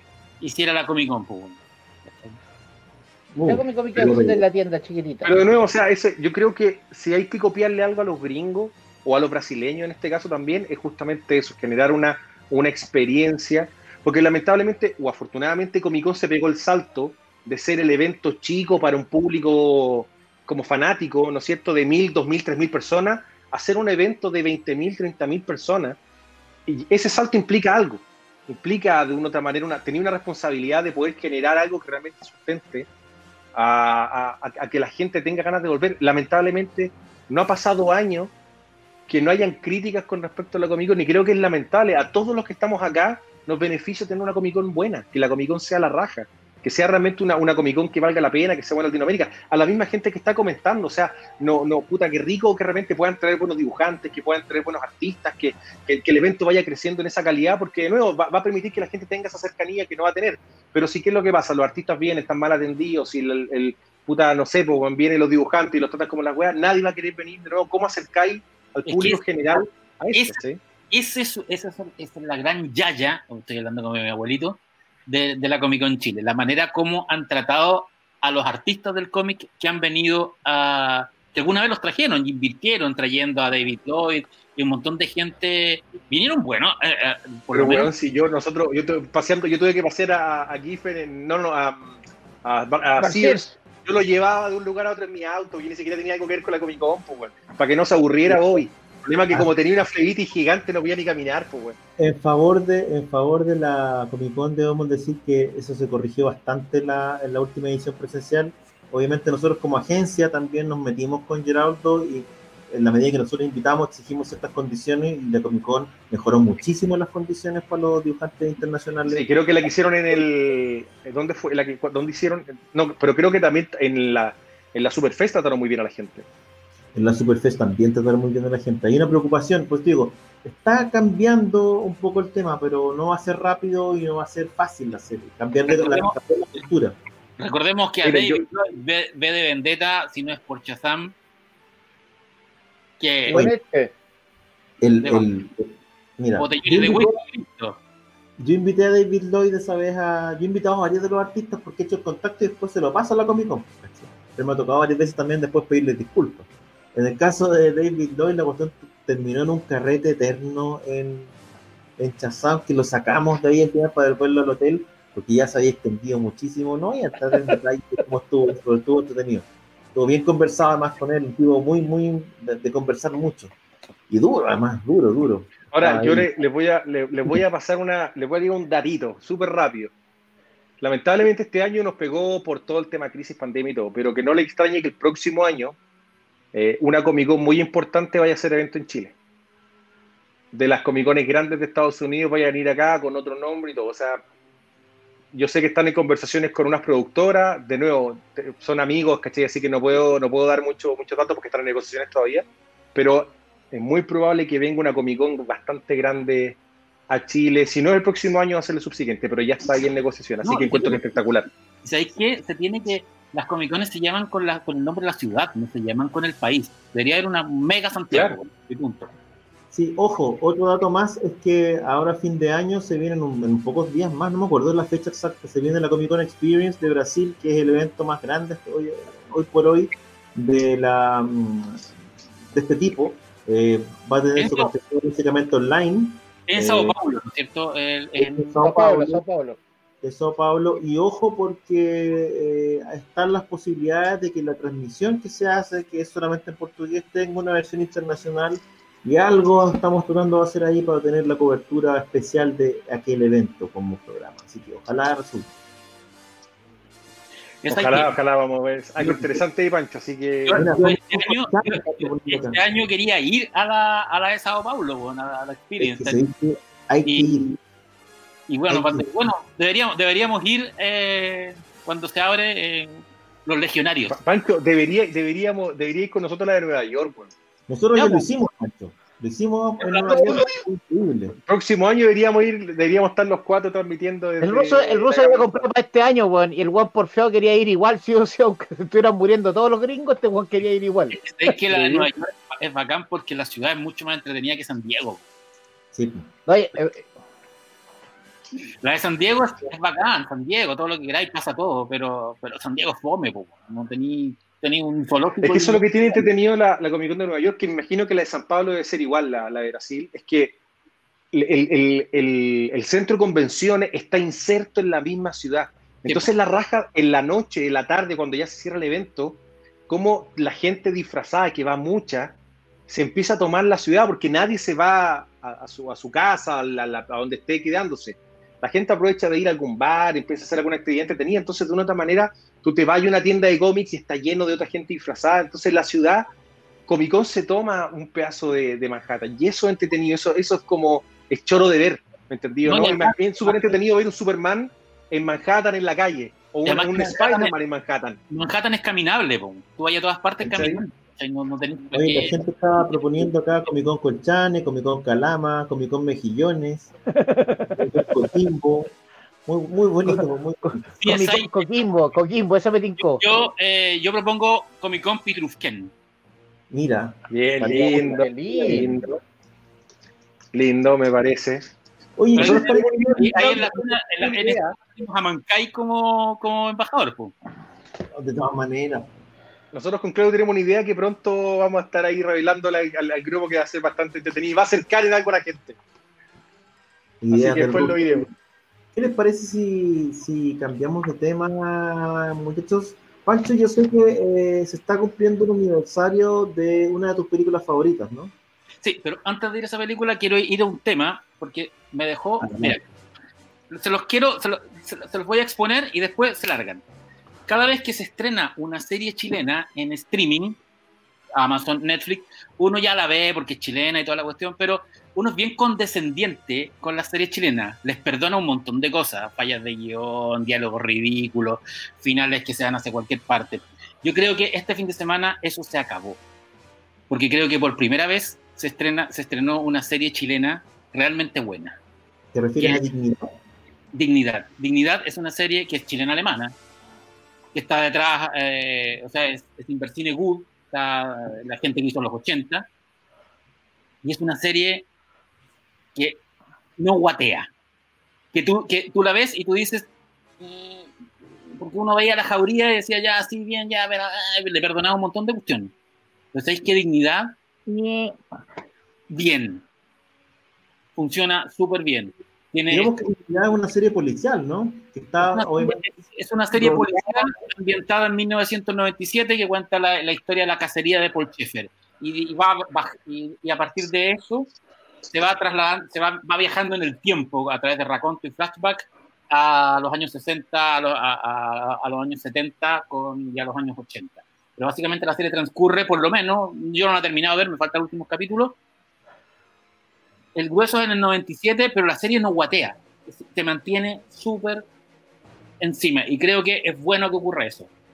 Porque a partir de ahora eh, no va a ser tan fácil que uno se ponga tan condescendiente con las series chilenas porque ya existe eh, Dignidad, que creo que es un gran paso para la industria audiovisual chilena. Tanto así que en el fondo genera un estándar nuevo, así de... Yo, yo creo, que, yo creo que Dignidad va, va, eh, está generando un estándar nuevo. Ya no vamos, ya vamos... In, in, porque la serie, ¿sabéis qué? Eh, funciona más allá de las, las, evidentes lecturas políticas que tiene el caso. La, la serie es un thriller policial eh, don, bien armado, bien filmado, se ve muy, se ve muy bien la fotografía. Estrenada en Amazon Prime. En Amazon Prime la temporada completa y en, y en, en Mega dieron el primer capítulo y va a ir todos los viernes. Pero, pero la serie sí, yo creo que de, de verdad es una serie que, que tú la y decís, el, rest, el resto hemos, hemos sido muy generosos con el resto de las series chilenas en, en, esta de verdad, esta y he visto las críticas afuera, en las críticas alemanas, eh, las críticas españolas, y ha sido como, wow. O sea, creo que de alemanes... una... tenemos que poner la atención. Los alemanes le ponen, le ponen, le ponen buena a sus series, weón. Hay que decir. Y no, ojo, ojo. La tele, yo que tuve la experiencia de vivir un par de meses en Alemania, en Berlín, te puedo decir que una cosa es Dark, una cosa son las series de streaming y otra cosa son las series alemanas de la tele abierta, weón, que puta, weón, una teleserie de Sabatín es mejor. Las, las series políticas. un tema, yo creo que volvemos a algunos temas que hemos conversado antes. El, estas plataformas digitales le han permitido a distintos, a distintas, diga, no quiero decir países, porque no sé si la palabra es países, pero a distinta gente, a distintos genios creativos poder en el fondo aspirar a hacer algo de calidad. Porque en el fondo tú que generar contenido hoy día, ese es el negocio, ¿cachai? ¿no? Y, ya no es un negocio que sea para que lo des en Chile, para que lo des en el abierto acá, ¿entendí? Entonces hoy día haciendo un poco el tema. Entonces, hoy, si tú, por ejemplo, pensáis, o sea, yo creo que de ahí en el punto cuando decís, oye, yo estuve en Alemania, y puta, las, ahí nomás la televisión, pero claro, tenía un, un, una, un Dark, y tenéis, ponte tú, un Biohackers, que son alemanas, y que la verdad está, puta, sí. están súper... Bárbaro, bárbaro, bárbaro, que está ahora, que está buena. Bárbaro, bárbaro tú, pero son de streaming. Pero ¿sabes lo que, lo que yo Pero veo? por eso te digo, porque de una otra manera te, te permite, el streaming te, te, se atreve, porque en el fondo no tiene esa limitante. El es streaming el es abierto. el streaming te obliga. ¿Cachai? La práctica no, te obliga a tener un estándar distinto. Y te permite jugar con géneros que de repente en, en, en los en CNTV, en todas las producciones locales, no se meten. Yo creo que, por ejemplo, el... Y te sale más barato. Todo el, todo el proyecto que... Eh, Claudio lo sabe muy bien, todo lo que ha estado detrás de la, de la de la televisión de, del Gran Guarén, que lleva, bueno, 10 años, no, un poquito menos. Por lo menos. Yo creo que ahora, no sé, no mañana ni el próximo año, pero yo creo que en los próximos tres años, yo creo que va a tener más oportunidades que en los últimos, que en los últimos 10. Porque Latinoamérica se está metiendo en género fanta en, en, en, en la fantasía, en el terror, o sea, ya, ya Netflix va a ser el Eternauta. El Eternauta nos conviene a todos que salga a la raja. Porque sí. si el Eternauta funciona y se convierte en el Game of Thrones latinoamericano, que eso es lo que quiere Netflix, va a poner el ojo en. Oye, ¿sabéis qué? En Chile existe. Eh, el Gran Guarén. Existe, eh, no sé, eh, Mampato. Va a ser un live action de Mampato. O sea, Mampato es un concepto que encuentro que es más genial que Harry Potter, ¿cachai?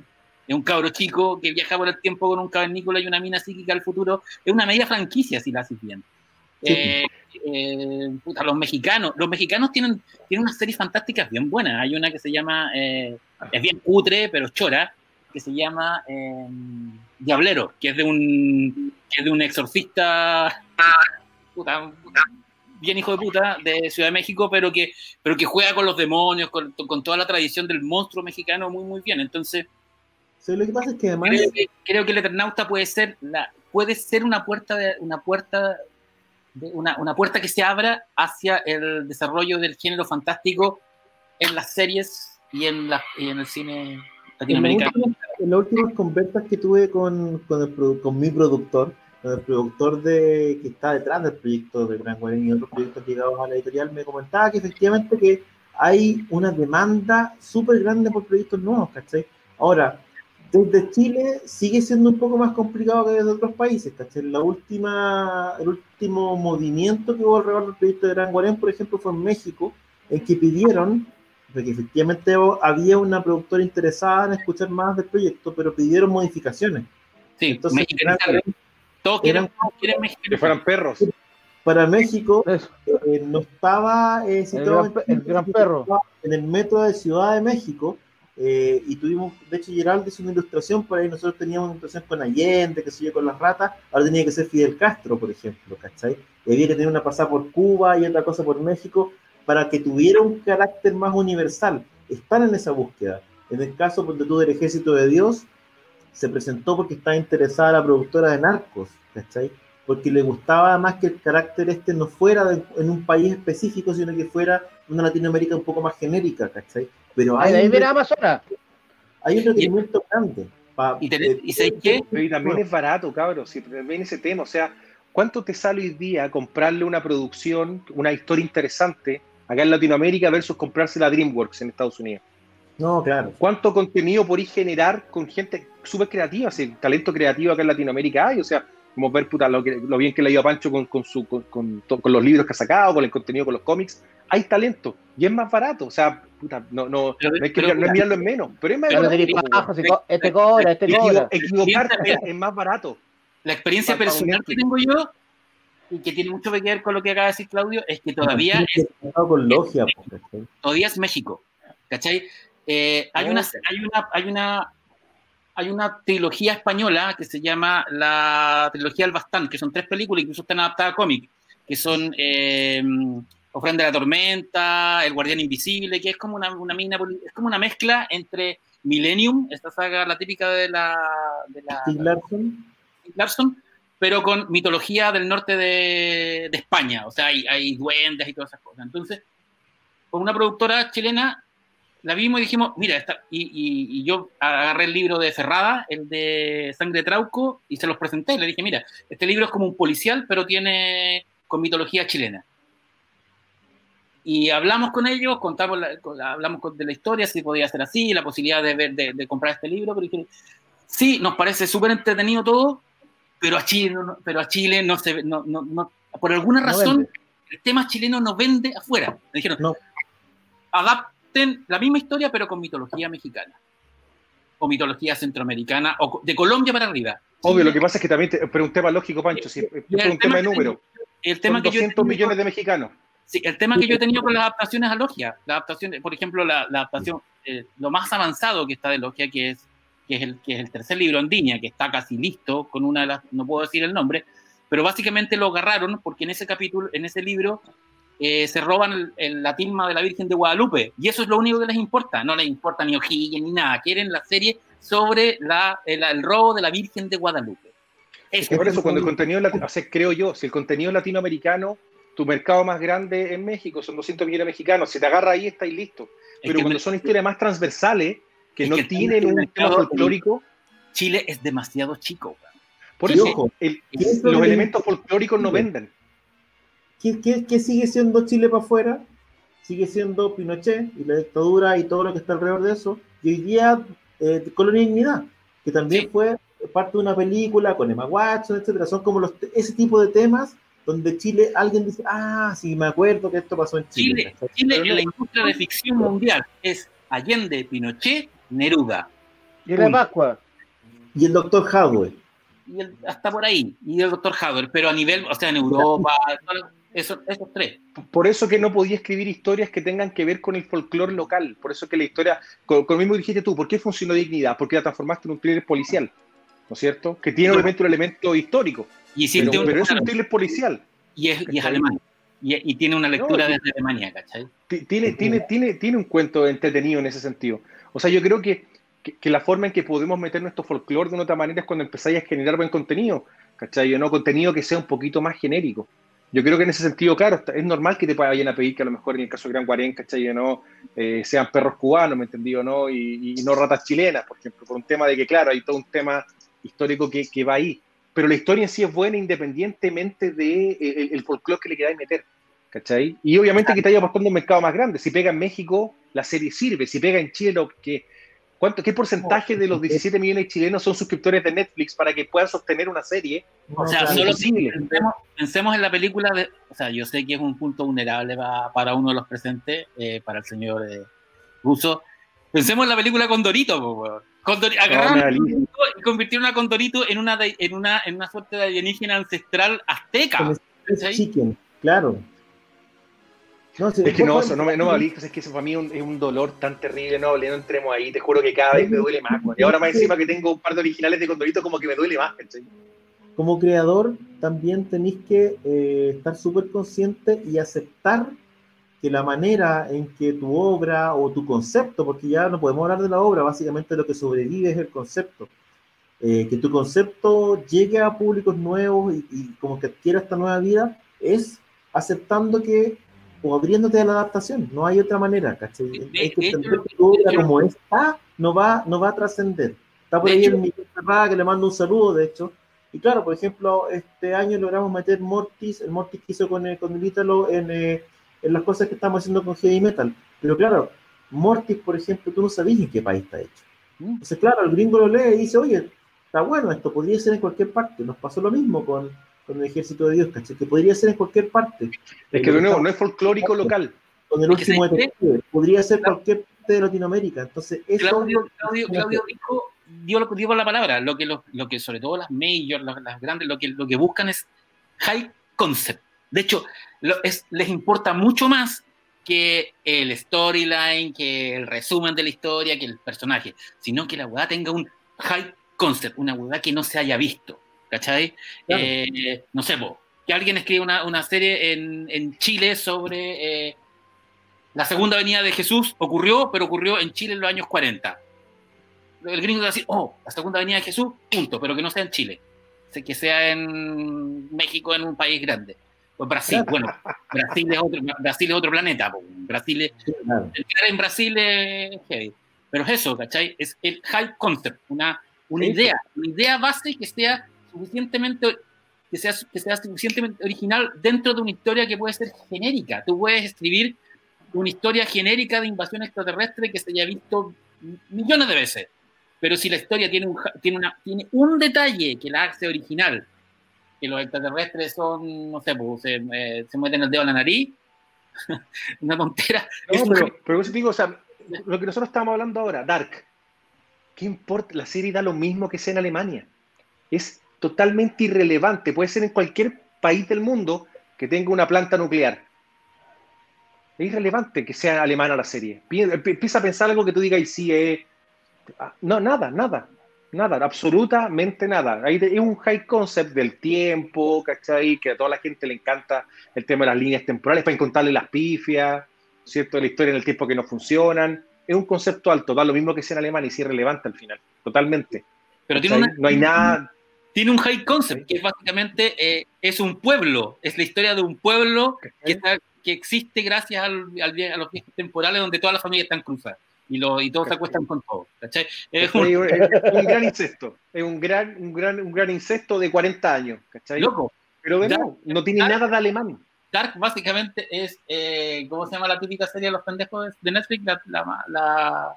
Stranger Things. Stranger Things con incesto, ni punto, ¿cachai? ¿Eh? Y en el tiempo. Por ejemplo, Pero ahí, por ejemplo, comenta aquí, por ejemplo, Chacarero lo de narco. Narco funciona porque Pablo Escobar es un tipo que trascendió el mundo. Fue el narco más grande del mundo, punto. ¿Cachai? Punto. el tipo llegó, llegó a, Asia, invadió Estados Unidos básicamente con toda su organización. El tipo fue el más grande, entonces pega a nivel transversal, ¿cachai? Lo que, te pasa ahí, Ruso, es que, claro, los narcos son para Colombia lo que es Pinochet para Chile. Básicamente es por lo que te conocen, ¿cachai? Pero trata de vender una historia de ciencia ficción hecha en Colombia. No pasa nada, ¿cachai? En el fondo, a menos que haya un narco metido o un narco futurista, ¿cachai? Lo que le interesa de ahí es eso, es ese tipo de ficción, ¿cachai? Entonces, claro, eh, tú tenés que aceptar como, como creador que si quieres que trascienda pase algo, oye, te la van a filetear, digamos, ¿cachai? Y tú tenés que como preocuparte de mantener esa pulpa de idea que, que, hace que la cuestión todavía tenga algo tuyo. Pero que Tú lo pensáis, por ejemplo, es como cumbia, como cumbia ninja, ¿cachai? Que cumbia ninja es un high concept que es muy raro, porque básicamente cumbia ninja es Alicia, en el, o sea, perdón, Blancanieve y los siete nanitos, pero con Blancanieve y un grupo de, de músicos de música urbana en un barrio X de, de, Bogotá, que además el barrio es en realidad una pirámide debajo de la cual hay un dragón que hace que todos los que habitan ahí sean capos en artes marciales. ¿Cachai la verdad? ¿Por qué se fumaron estos huevos? Sí, ese fue... ¿Qué, Pancho? Ese fue Fox, si mal no recuerdo. Y fue una volada de Fox, ¿cachai? Que nadie entendía cómo había funcionado, pero funcionó. Eh, y el tipo que estaba detrás de eso, básicamente era el tipo que estaba el primer interesado probablemente en Logia, eh, que era el mismo gallo de Fox y era, fue el primer interesado en el Gran Guarén también. Sí, pues el argentino. Era el argentino que andaban buscando conceptos extraños, ¿cachai? Él era. Lo que pasa es que, claro, ¿qué es lo que pasó con Fox? Que lo compró Disney. Y ese argentino lo sacaron. Sí, pues, exactamente. Varios, varios, proyectos que, está, que teníamos ahí corriendo se cortaron. Sí, pues, de hecho, los dos tuvimos reuniones respectivamente con el griego, le decían al argentino. Así es. Y, bueno, interesante cómo se mueve la industria en ese sentido. Y hoy día no se sabe nada, porque Disney no ha... Lo que pasa es que todavía ¿no? Y no en todos los países todavía la fusión ha sido 100% aprobada. ¿Cachai? Acuerda que acá en Chile hubo un tema en que la Fiscalía Nacional Económica en el fondo puso sus reparos a la, a la fusión, ¿cachai? Entonces, de una otra manera, no en todas partes han podido unificar las operaciones, van a tener que deshacerse algunos canales. Ahí hay todavía un tema que no se ha terminado a nivel local dentro de Latinoamérica, dentro de Europa, porque claro, una cosa es que los gringos allá estén de acuerdo, pero tenía operaciones en todas partes del mundo y que no necesariamente los gobiernos locales van a decir que sí, estamos de acuerdo con, eso, ¿cachai? Tenía un tema ahí que va a haber que resolverse antes de poder pensar en producciones, ¿cachai? O sea, ¿qué va a pasar? también el nivel de cagá que hay, porque están muchos de los derechos distribuidos que ni siquiera tiene, tenía la misma Fox, ponte tú. Acá en Chile los derechos de los Simpsons extrañamente los tiene el 13. ¿Está Ah, bueno, un, un, tema hacer algo. Y, por ejemplo, los derechos de padre y familia los tiene Mega, y una cuestión que nadie entiende porque ni lo dan. Pero los tiene los hueones, ¿cachai?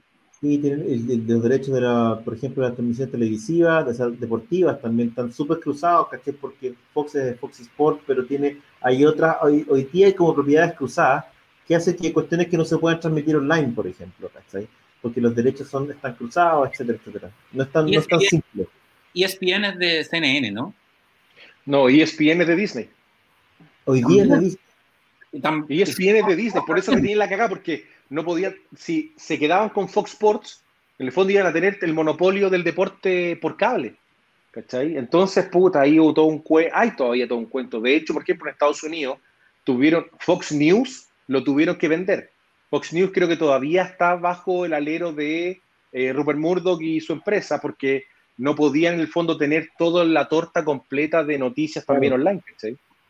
Entonces era, era, era muy, era, por eso digo que hay, hay mucho de lo que, de, lo que pasa a nivel local y mundial con la fusión que todavía no, y eso obviamente que cualquier proyecto que quieran hacer también te lo retrasa. Pensemos un poco lo que, yo no, no va en la misma línea, pero, pero piensa lo que pasó con WandaVision, que finalmente salió este año y ya no se estrena ahora. Loco lo de, o sea, este, este, bueno, el martes parte Disney Plus, hasta el 17. o mañana creo que está la oferta de lanzamiento que hicieron los eh, los amigos para pa Chile que Y estaba bien, estaba bien económico, o sea. no es barato, pero, pero es pagable.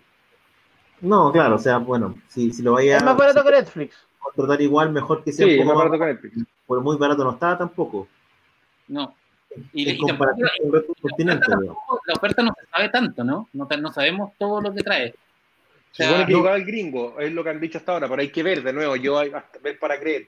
Ahora de nuevo viene, viene bastante limitado, porque si ya fuera de Mandalorian, eh, la única serie que te queda, que te quedaba del año era WandaVision, ya sabéis que la tiraron para el próximo año, ¿qué te dice de las otras producciones que también tenían ahí en, en Veremos, ¿no es cierto? Entonces, de, uno, de una u otra forma, eh, cuestiona bastante la oferta que va a traer inicialmente Disney, porque, claro, la oferta de los 54.900 es pagando el año ahora.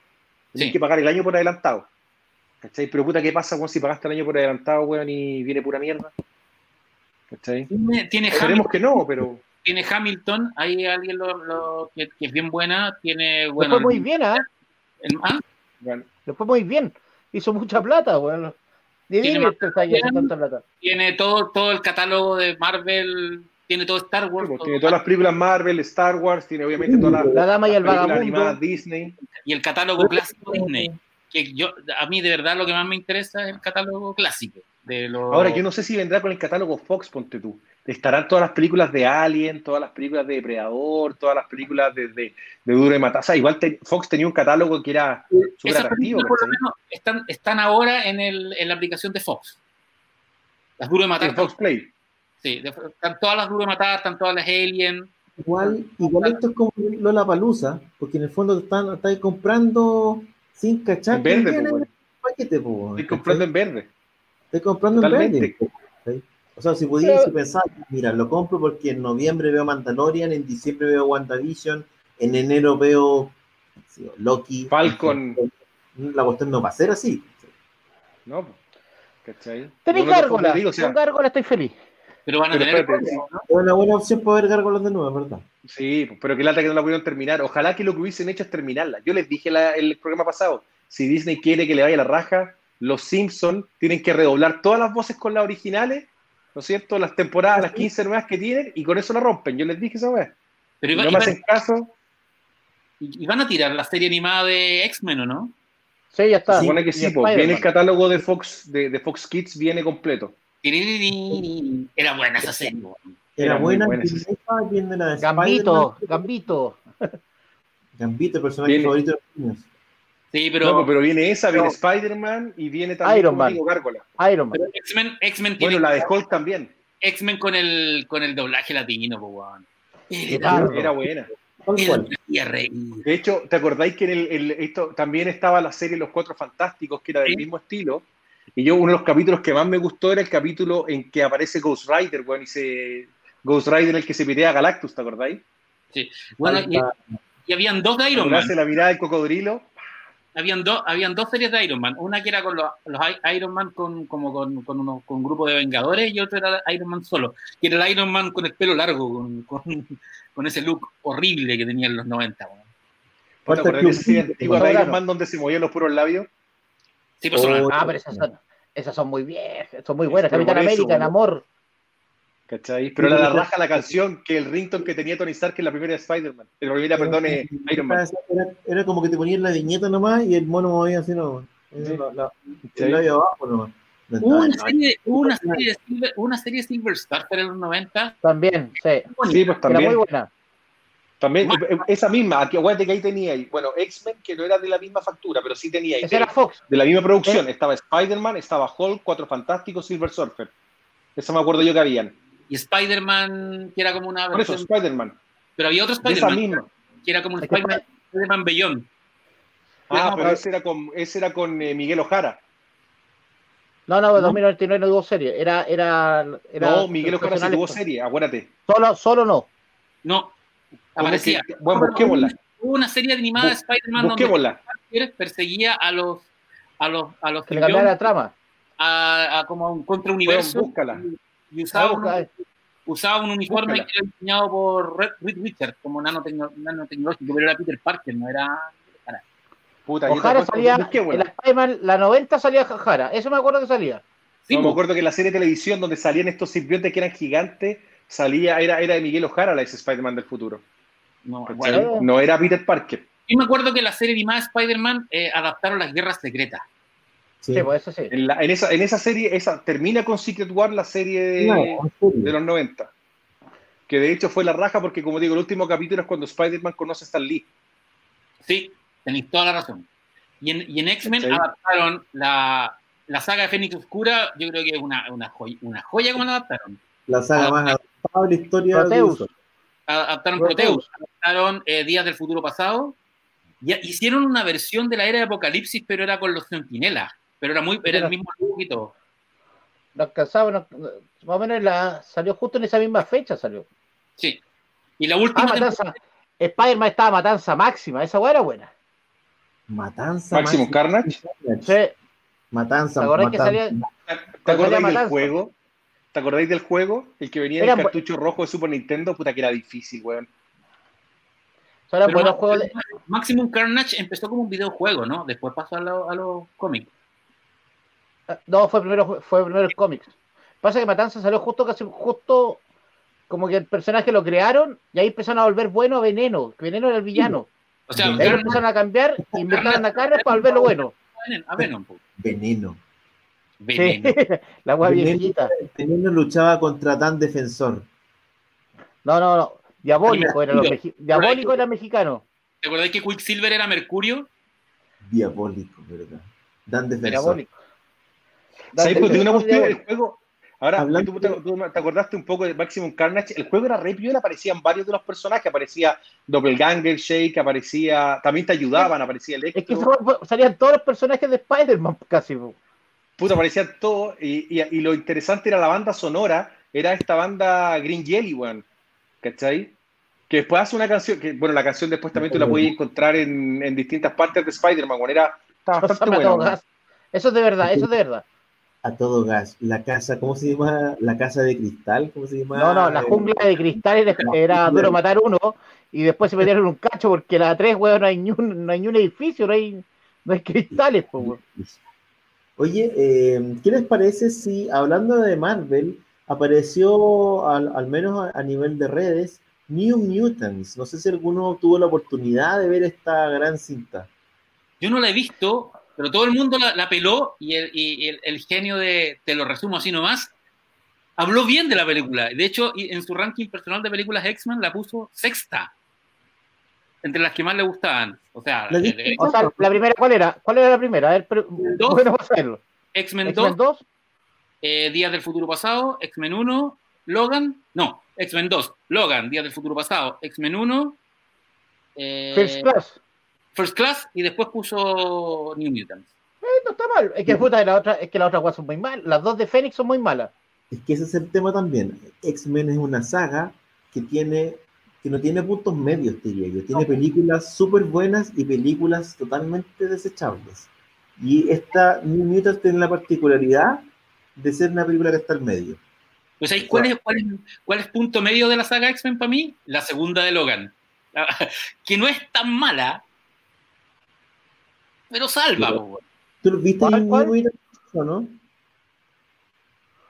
¿Dónde Yo se puede ver? lo- no, no me aguanté, la vi. En, en tu YouTube preferido. Ya, o sea, pero no, porque Oye, no- ¿y tú cachaste a todo esto, Naki Verte, cacharon que Yo viene una serie comprar- Spider-Man oye, 2029 con Oscar Isaac? Oscar Isaac. ¿Qué era? ¿Cacharon ¿Cómo? eso, no? Con Oscar Isaac, Oye. que va- sería eh, Miguel Ojara en la serie Spider-Man 2099 que van a hacer para, para Disney Plus. Ah, mira. Algo- ah, sí, pues algo bien leído parece. Pero, Pero no Oscar, pero Spider-Man, Spider- ¿por qué va a ser Disney si es Sony?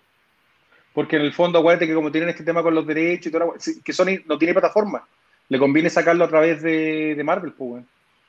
Chuta, Y para mantenerlo todavía inserto en el universo, si no, no tiene mucho Sí. sentido. O sea, Sony, Sony lo que quería hacer es meter plata en Netflix. weón. Yo creo que tal, finalmente, weón, to- todos van a tener que, o sea, los que van a cagar, yo creo que van a tener que Pero la serie de en Netflix de la otra serie- forma. La serie de Uncharted la va a hacer HBO. ¿Cuál serie? Yo, yo sé que está la película, venía una serie también. No, no, no, eh, no, no era Uncharted, era la otra. Ah, Last of, Last of Us. Esa es Sony. Ah, sí, ya- y eso está bueno como para HBO. Ya, y esa Tiene todo HBO el Go, tema HBO. Max. Ya, y Resident Evil viene por eh, Netflix. Sí, viene la nueva Y serie. Bueno, ojalá que tener- la arreglen, weón. Oye, sobre New Mutants, tomando en cuenta que ustedes no la han visto, solamente creo que el Chaza. Eh, a mí me da lo mismo, cuéntala entera, bueno, no tengo Oye, pero te cuento una weá. Oye, yo vi una weá muy rara con el nuevo mutante. Ah, dale, dale. dale. Ya, ¿qué pasa los nuevos mutantes? Bueno, intenté comprarla por Amazon y está agotada, weón. Está agotada como preventa ya está agotada, no tienen stock. No saben hasta cuándo ni stock. Y eso es lo que voy, que puta, que raro que una película así le haya ido tan bien que se haya agotado antes de. No es tan raro. No es tan raro porque es una película que al final no se estrenó y es una de las pocas películas que está, que es un estreno. No, o sea, se estrenó, se estrenó. Un estreno, ¿Cachai? Por lo tanto, se estrenó, pero en el fondo se estrenó en el contexto, en el peor contexto, en el contexto de pandemia, por lo tanto nadie la ha visto. Ahora, ¿qué, les puedo decir de New Que no es tan mala como uno podría esperar, porque yo en el fondo esperaba que fuera un desastre, ¿cachai? Y no como, hemos, como comentábamos, hay películas malas en el contexto de X-Men y esta no es la más mala. No me parece. Pues, ¿Soy yo? ¿Es Claudio? Claudio. ¿Quién se pegó? Tú tuviste un problema ahí, ¿Me Claudio, parece, no te escuchaste bien. Ahora sí. Repítelo, repítelo. ¿Me escuchan o no me escuchan?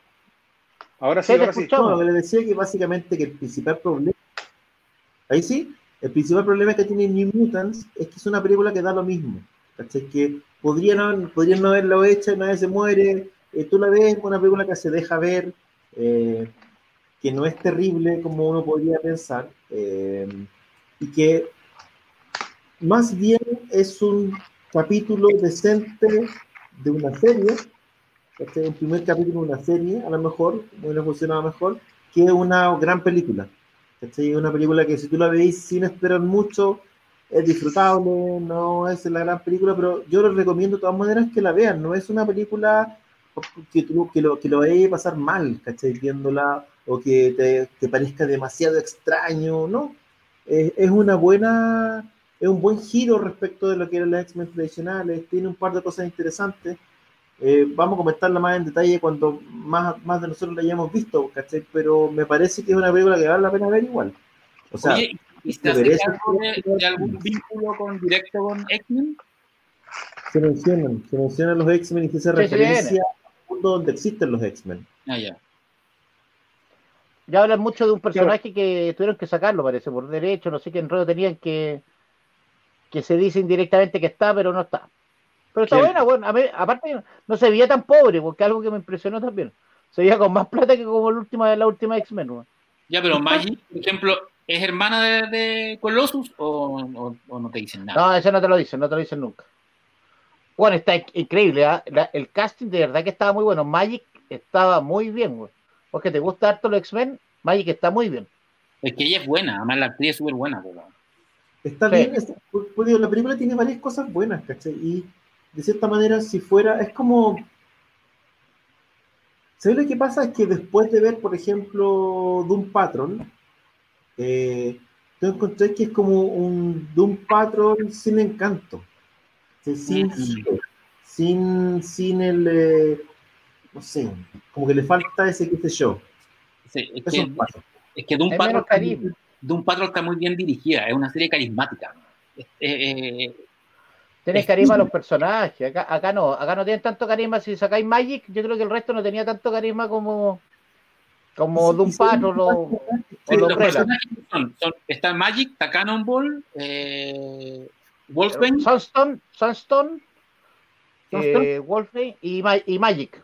O sea, no Magic, como se llama, espejismo. Que no me acuerdo el nombre en, en, ¿cómo era? El, Danis Monster. Danny pero, Munster. Pero está Sunspot, ¿no? Que, eh, que, también salía, también salía en Días del Futuro Pasado. Su versión vieja. ¿Verdad, pues, weón? Si salía, ¿verdad, pues, weón?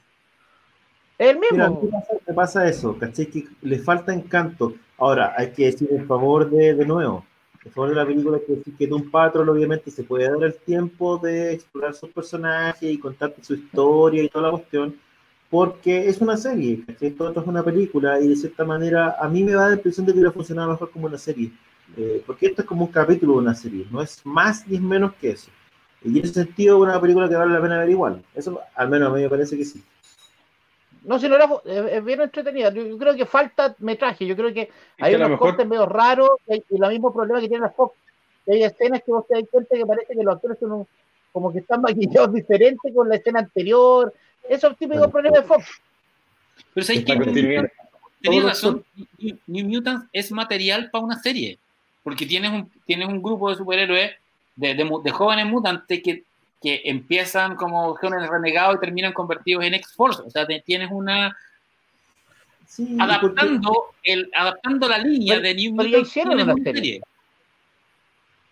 ¿Sabes lo que pasa? Es que cuando tenéis personajes que la gente normal no conoce, tenéis que darte tiempo para presentarlos, ¿cachai? Porque si yo voy a ver una película, no sé, de la Liga de la Justicia, hay un porcentaje importante del público que ya conoce quiénes son, ¿cachai? Igual se dan el tiempo de, explicarte quiénes son, pero, pero no es necesario en el fondo. Pero cuando bueno, un poco lo que pasó con Guardianes de la Galaxia. claro, sí necesitáis información de quiénes son, ¿cachai? Entonces, necesitáis un tiempo al conflicto de cada uno, ¿cachai? En el fondo necesitáis lograr que los personajes te importen, ¿cachai? Eh, y que te importen o conectar con alguno, conectar con el drama que se insinúa. Eh, entonces, claro, ahí falta un poco más. Y esto una serie te daba espacio para poder hacer eso. Una película te comprime todo un poco más. Aún así, creo que se logra, es bastante logrado el, el perfil de cada uno, al menos con el poco tiempo que tienen. Oye, hablando de Liga de la Justicia, Zack Snyder que quiere hacer Dark Knight Returns, ¿eso es verdad o es bluff? Pero ya lo hizo. ¿Por qué lo quiere hacer de nuevo? Quiere volver a adaptar algo que ya adaptó. Es que quiere hacer la película un metraje largo y quieren quedarse con Ben Affleck volviendo, que, hay que ver qué va a pasar, pero yo creo que quiere, Ben Affleck yo creo que quiere seguir siendo Batman. Yo Nunca que quiso un tema con los superhéroes. Ben Affleck siempre ha tenido un tema con los superhéroes. Por eso, yo creo que Ben Affleck quiere seguir haciendo Batman. Snyder le está calentando la sopa y yo creo que HBO, si le va bien con la liga, van a querer hacer todo, weón. La muerte de Superman de nuevo. No, quiere soltar ese hueso. No quiere soltar el ser. Lo que pasa es que Snyder. Le gusta mucho estar en esa posición. De ser el tipo Lo que pasa es que yo creo que Snyder no tiene más que hacer. cositas, cositas. O sea, ahora viene la película de zombies que tiene, la película de Netflix de zombies que tiene bastante buena pinta, y ya anunciaron su precuela en dibujo animado. O sea, yo creo que le están tirando harta. Oye, ya es, que sabéis que si a la, Liga de la Justicia de, de, Zack Snyder le da bien, porque le puede ir bien, weón. O sea, puede ser buena. No, yo creo que, le va. Yo no sé si va a ser buena, pero yo creo que le va a ir absolutamente bien. Si no, hay, no hay posibilidad de que le vaya mal. ya le fue bien. En una, en una cadena de televisión, obviamente todo el mundo se va a suscribir a la cuestión para ver esto de cuatro capítulos. Ahora, ah, sí, bueno, eso 70 millones de dólares y ahora está diciendo que va a usar 5 minutos del metraje nuevo, ¿cachai? Ese es Zack Snyder. o sea, pues digo, ya le, a ver, a ver, por eso entendamos una cosa. Ya le fue bien. Ya le pasaron más plata que la chucha para refilmar una película que ya se estrenó hace no sé cuántos años atrás, ¿cachai? Años, nunca. Una, una, película que la odiaron, que se estrenó, que, que fue polémica, que le fue mal, que después y le pasan más plata para arreglarla después de que lo sacaron cagando. O sea, ya le fue bien. Yo creo que el tema es, va a ser buena. no lo sacaron, tuvo que irse por un tema personal. En ese momento no lo sacaron. Eso, acuérdate, mira, eso siempre ha sido la gran polémica. Porque en el fondo se dio el tema del suicidio de, la hija. Pero siempre estuvo el tema de que el gallo presentó la película a, digamos, a los productores de Warner, a los tipos no les gustó la película, no estaban de acuerdo con la línea del hueón, ¿Cachai? Y lo sacaron. De hecho, por algo el weón también saca su nombre, sacan todo, porque si tú lo sacáis solamente por una razón humanitaria, de otra manera. Sale director. sí, pero bueno, nada, después, bueno, nada. O sea, básicamente lo sacan de todo. Entonces, pues digo, tenía un tema personal, sí, pero también hay un tema de que siempre se dijo, oye, no les gustó, no les gustó el giro de la película, y lo sacaron cagando y ponen a, a Guido en el fondo y le dan todo para que haga las retomas que quiera, ¿cachai? O sea, si tú estás tan contento con la película, ¿para qué se la pasa a otro director para que te la arregle entera? Yo creo que Zack Snyder, en mi visión, eh, es un charlatán, pero hay que darle el beneficio de la duda que la película de que está, a lo mejor va a estar súper buena, no lo sé, ¿cachai? Sí sé que le han dado todo lo que he pedido, trajo a los actores de vuelta, le pasaron más plata, convenció incluso a los de a los, a los al equipo de Animales Fantásticos para que le grabaran unas escenas con Ezra Miller que necesitaba para la película, ¿cachai? Y les dieron instrucciones a través de Zoom y allá le grabaron las cuestiones que pidió para que se las mandara. O sea, ya todo el mundo ha ayudado o conspirado para que la cuestión salga bien. Si ahora si no sale bien, ya mejor que se retire el amigo, ¿no? No, yo creo que ya ganó. Yo creo que Snyder ganó. Yo creo que Snyder ya pasó a la historia como el director que le dio la mano, le dio vuelta la mano al, estudio, bueno.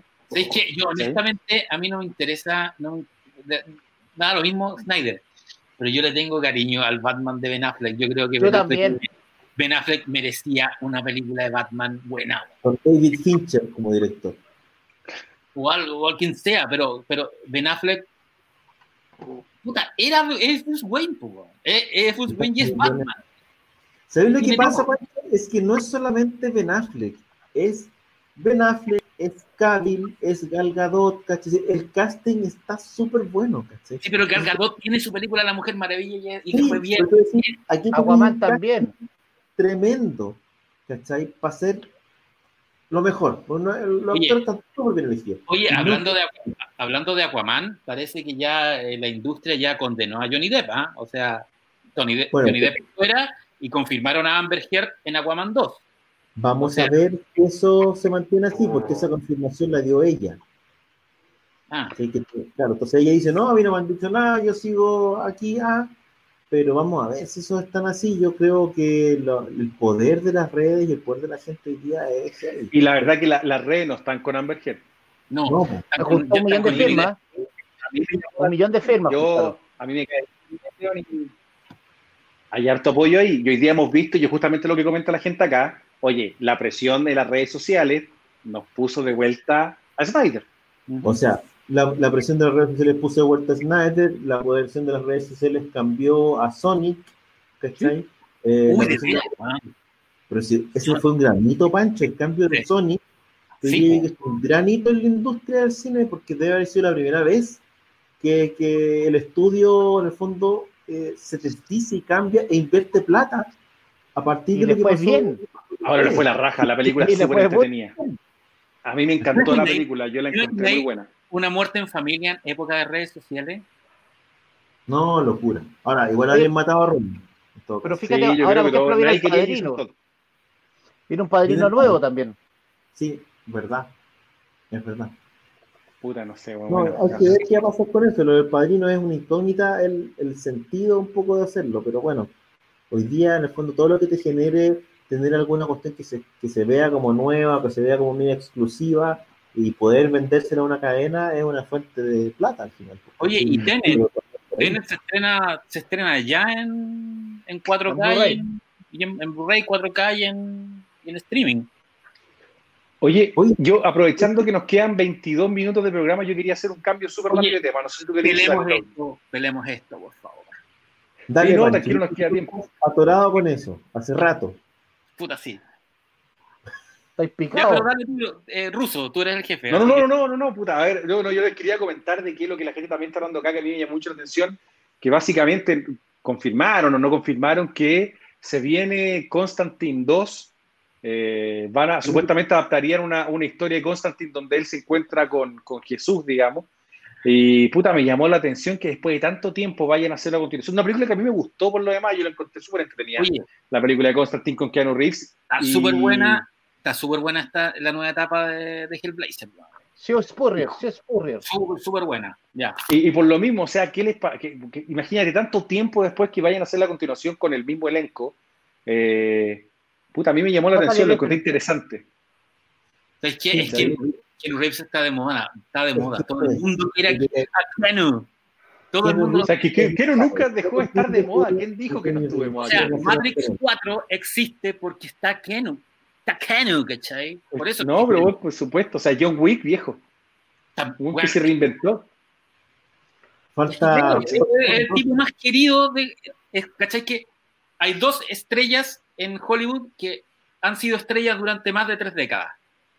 Tom Cruise y Keanu. Pero todo el mundo cree que Tom Cruise está loco y todo el mundo ama a Keanu, ¿cachai? pero, pero, una cosa, Tom Cruise siempre las películas les va muy bien. Eh, a Keanu no, pues, Keanu sacó hace poco Bill and Tex y es vasco. ¿Tú cachai que Tom Cruise es la única estrella en la historia del cine que ha sido estrella de primer, de, primer nivel, es decir, todas sus películas son hit, cuatro décadas, 80, 90, 0, y ya vamos a llegar al, 20. No hay ningún actor en la historia del cine que, tiene, que tenga ese récord. Se le considera la estrella más grande de todos los tiempos. aunque nos caiga mal, aunque esté loco, es la estrella. No, a ver, no, te puede caer mal Tom Cruise, güey. No, hay gente que lo odia. Sí, sí, a mí, no me, a mí tampoco me cae mal Tom Cruise. Tiene su cuento raro, pero. ¿Cuántos lo odian acá? Preguntemos. No, No, no, pero preguntemos a la gente en redes sociales que nos aproveche de comentar aquí en YouTube, en Facebook y en Twitter si están quiénes odian y quiénes no odian a ¿Cómo te va a caer mal un que tiene un, lunar en la cara? Estáis todo el rato mirando su lunar, bueno, esa weá es increíble. Eh, ¿Sabéis qué? Hablando de esto, de, este Constantine, eh, hay que decir que es un Constantine bien particular porque se separa, en el fondo, eh, cuando, cuando hacen este Constantine toman varias decisiones, lo separan de los cómics, ¿cachai? incluso a nivel de look no tiene la gabardina del mismo color, no tiene el pelo del mismo color. Es gringo. Deja ser inglés. Es súper gringo, claro. Tiene un montón de cosas distintas. Pero la película, a mí me parece que es una película que está súper bien hecha, que funciona, eh, y que a mí por lo menos me gusta mucho. Yo no me acuerdo cómo le fue, tengo la sensación de que no le fue tan bien. Le fue bien, no le fue mal. En esa época no le fue no, fue un guatazo. La película no fue un guatazo. no perdió plata para nada. No fue un guatazo, yo no me acuerdo trabajaba este pendejo de Transformer, ¿no? Era como el, el taxista. Sí, que después te, le gusta, Ah, ah, si va a hablar de gente que se volvió loco, ese, ese para primero en la lista, ¿cachai?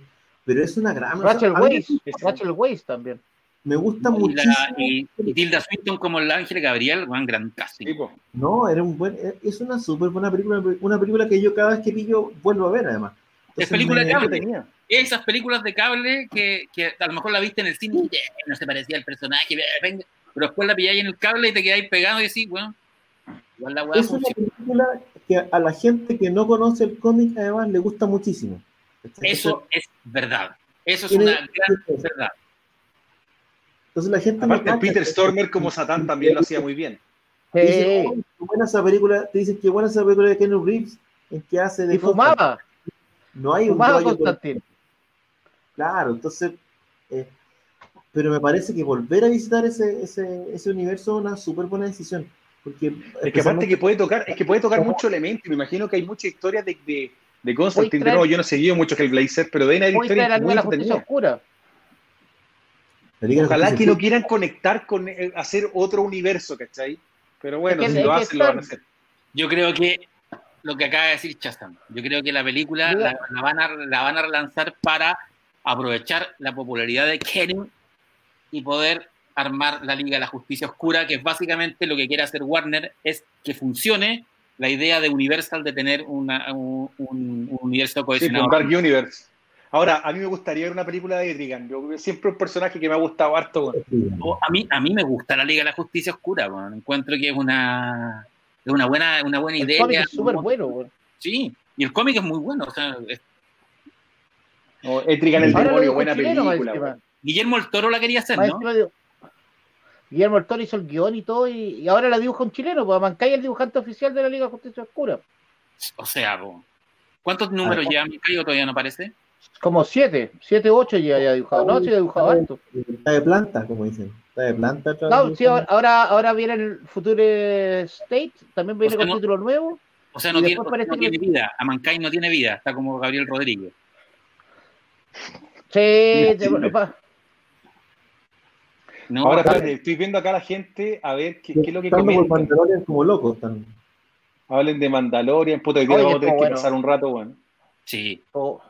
Alberto, Plaza, Alberto Plaza, el mejor amigo de Tom Cruise. Puta, ahora hay, que eh, hay que ver Rebels para ver los nuevos capítulos de Mandalorian. ¿Sabéis que tengo un problema con Mandalorian? Tengo un problema, estoy, en mis dos series de cabeceras Star Trek Discovery y The Mandalorian. Y con las dos, si bien es cierto, las veo religiosamente y me gustan, las disfruto, con las dos tengo un problema. Con Star Trek Discovery, mi problema es que la transformaron en una serie de Star Trek, que antes no lo era. Era la primera no era. Y ahora la transformaron en una serie de Star Trek, Básicamente, todo lo que uno tiene y le gusta o no le gusta de Star, de Star Trek está en la serie ahora. Se transformaron en eso y están explorando y resolviendo casos extraños, qué sé yo, están como en eso. Y con The Mandalorian, sin hacer ningún tipo de spoiler, creo que al menos en los últimos capítulos hay una tecla que tocan que es la misma, ¿cachai? Que es como la del compra huevo, ¿cachai? Como hoy anda para allá y en el fondo no es nada lo que estás esperando, ¿cachai? Es como el, personaje queda como, como Gil, de cierta manera, ¿cachai? Como que está todo el rato sometido al mismo... compra huevo. Está todo el rato sometido al mismo engaño, todo el rato sometido al mismo, es como la misma estrategia, ¿cachai? Te digo algo, pero por otro lado, yo siento que Star Trek Discovery eh, es, cierto, eh, se volvió una serie convencional de, Star Trek donde de hecho cada capítulo es una historia independiente. No hay, el, arco se está perdiendo. Y siento que por lo menos los tres, lleva cuatro, ¿no? Star Trek Discovery, sí, cuatro capítulos, cuatro. Los tres primeros estuvieron bien flojos, en el sentido de que jugaban mucho al momento emotivo, ese momento que te aprieta la guata y te decís, ay, pero, pero en rigor la historia era fome. En el último, quizás, con la, con la, cuando el del el viernes pasado, hay más acción. Pero en, el Mandalorian, yo entiendo dónde vais, pero yo siento que la serie de Mandalorian lo que está haciendo es una sola historia. Es una película cortada por episodio. Que se notó más en el 2 y el 3, que es continuo, más que el 1. El 1 es como, la, el, como el piloto de la nueva temporada. Pero el 2 y el 3 es una sola historia. Y, creo que es peor porque si tú haces una pura historia, ¿cuántas veces te pueden engañar con el mismo recurso? Sí, no, no, lo había pensado, pero tenéis razón. A mí el último capítulo de Mandalorian me gustó harto. me gusta que me hacen avanzar, ¿cachai? Porque en el fondo la excusa está hecha para hacer avanzar la historia y para que visitéis un nuevo mundo, ¿cachai? Y, en el entendido de que la motivación de eh, tu personaje es una sola, porque es un personaje, de manera es un personaje que tiene una pura motivación, no tiene más motivos. Eh, es ir a entregar al cabro chico a los Tiene dos, encontrar a su gente y... Sí, sí, sí, es verdad, pero, pero en la práctica eso es lo que hace avanzar la historia. El problema es que lo sometes siempre al mismo engaño y eso me, me genera como... En este último capítulo me pareció como, pucha, de nuevo, fue como... Como que siempre lo usan, pues, siempre le dicen ya, te voy a ayudar, pero si tú haces esto. Entonces queda tonto. Me da, la impresión de que siempre está como quedando como tonto y como que la, última, en las últimas, eh, eh, los últimos capítulos además, como que no es él además el que resuelve el conflicto, ¿cachai? El, problema. Entonces queda como un poquito tonto.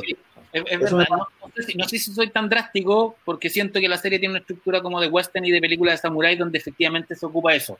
Pero sí te compro el hecho de que, de que el personaje en la primera temporada era más resuelto era más líder y era más, y era más power. Acá es... resolvía, ¿cachai? Era como el que tenía toda la respuesta, era como más seguro. Tenía otro, otro perfil. Aquí está, me pasa un poco eso, ¿cachai? Independientemente que me sigue gustando la serie. Pero encuentro que hay una que tocando mucho. Es que sabéis que en la primera temporada era un personaje más ambiguo, en el sentido que tú no sabías si era héroe o villano. Sí, ahora, ahora tú cachas que el personaje es bueno. Y es bueno y es como tiene una sola dimensión. Porque en la primera temporada el personaje tú, como que al final, ¿cachai? Que el tipo tiene buenas intenciones, pero siempre es un, es un personaje oscuro en la, en la, primera temporada. Acá no es oscuro, acá, acá es, como muy, es como noble, medio ya no lo voy a poder ver de la misma manera. Acá el que tiene la oscuridad, fíjate que es Baby Yoda, The Child, ¿cachai? Que te muestran en el fondo un personaje que ya no es tan unidimensional, que no es la guagua, o, es como la guagua tierna, ¿cachai? Sino que te muestra como todo el, el espectro que puede tener una guagua, ¿cachai? Que hace cosas buenas y cosas malas porque no sabe.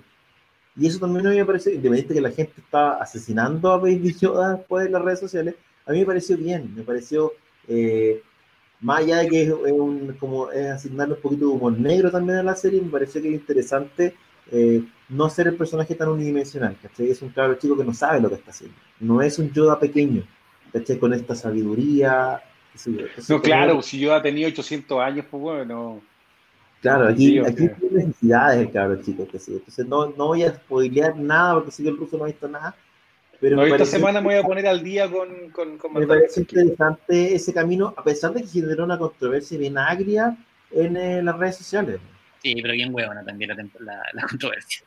Como, todas las polémicas de redes sociales, digámoslo. O como sí, pues bueno, es como la, las polémicas que hemos tenido nosotros con el calamar, ¿cachai? O sea, o sea no, no podí funar a un personaje ficción, o sea, ya.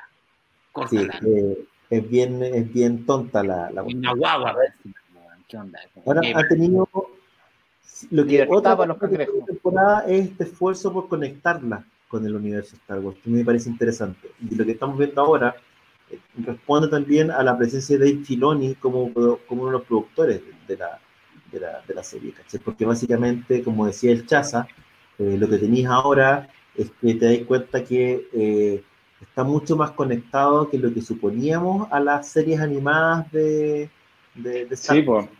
Bueno, eso De los cómics. Una de las ventajas que va a tener Disney, que vaya a poder revisar la última temporada de Rebels, que uno la tuvo que ver a la mala y como a la rápida, y también la última temporada de las Guerras Clónicas, que sobre todo los últimos cinco capítulos de las Sí. Guerras Clónicas, que son de lo que, han- que, que se ha hecho con el universo Star Wars en... en No es, no es casual que esté Filoni detrás de Mandalorian, no es casual que los productos relacionados con él funcionen tan bien, ¿cachai? Eh, te diría yo que es el hombre clave hoy día, justo con Favreau. Favreau hoy día. Favreau es bien, es bien curioso porque Favreau tiene una carrera que era más actor, más anónimo, hasta que empieza a pegar. Y hoy día el loco es Spielberg, ¿cachai? Es Sí. impresionante. Pero te fijaste quién dirige el capítulo, ¿no? Lo dirige La hija de- Ron Howard, que es la Sí, de po, Jurassic Bryce Dallas Howard. Sí. Y que la gente está pidiendo que ya actúe en un capítulo también y un montón de cuestiones más, ¿cachai? Tiene, Ella o sea, está en Jurassic World, ¿no? Está, la- está en la nueva Jurassic World. la- Sí, pero la última. la bueno, es que ya tercera. estaba en todas, la que, la que supuestamente viene ahora también. pero se supone Oye, que la- en la- la Y tercera era Gwen Jurassic Stacy. Era Gwen Stacy, ¿te acordás? Sí. la Gwen Sí, Stacy po. y de la de Chamalan, pues ahí debutó en la, en la, en la aldea. Pero en, en Jurassic World, la que está, la que filman ahora, se supone que eh, es va a juntar los elencos de la de, de Jurassic Park con las de Jurassic World, porque están los tres. Sí, pues viene Sam Neill, ¿cachai? Igual que Creo Animal- que también viene la Laura Dern, ¿cachai? Pero mira lo que comenta acá, yo no, no había leído. Sly en Escuadrón Suicida. Sí, se viene Stallone. Qué grande Sly, weón. King Shark. No. Yo creo que va a ser King Shark, la voz de King Shark. Escuadrón Suicida va a ser Pico la zorra de buena, weón. Estamos esperando. No, pero, viejo. Escuadrón Suicida Pero- va a ser Pico la zorra de buena. Pero bueno, han escuchado, ponte tú la voz a, ¿cachaste? a, a Sly. ¿Qué cosa te has? Sí. ca- ¿cachaste que la serie de Vigilante, o sea, el Vigilante salió en la serie de Peacemaker también ahora? Maravilloso. No, el weón de James Gunn es la cagada, weón.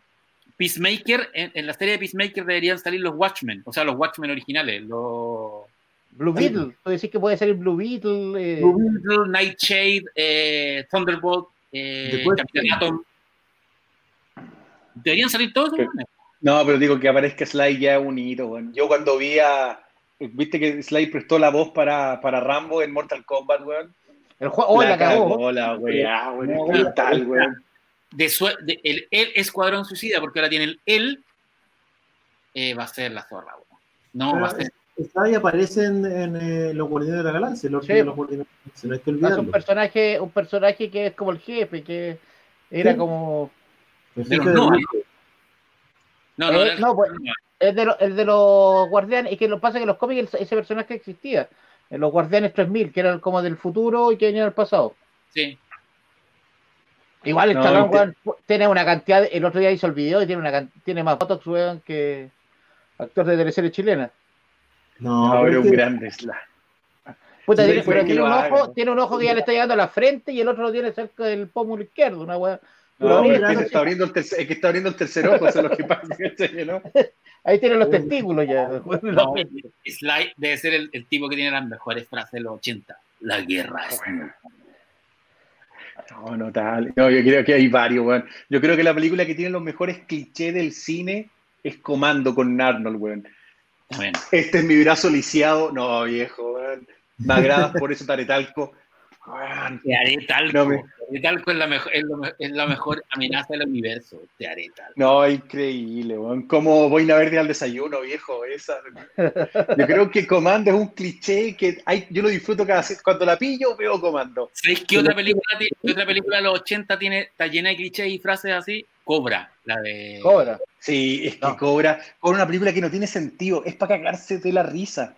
No tiene ningún sentido argumental, nada, nada, nada, desde que parte hasta que termina. con Y más encima que, es para cagarse la risa porque te lo hacen como en el fondo el duelo de Arnold con, con Sly, porque Brian Thompson es como el, Arnold de, de, ¿no es cierto?, de feria, ¿me entendí? Sí. ¿Cachai? Entonces, para cagarse la risa, weón.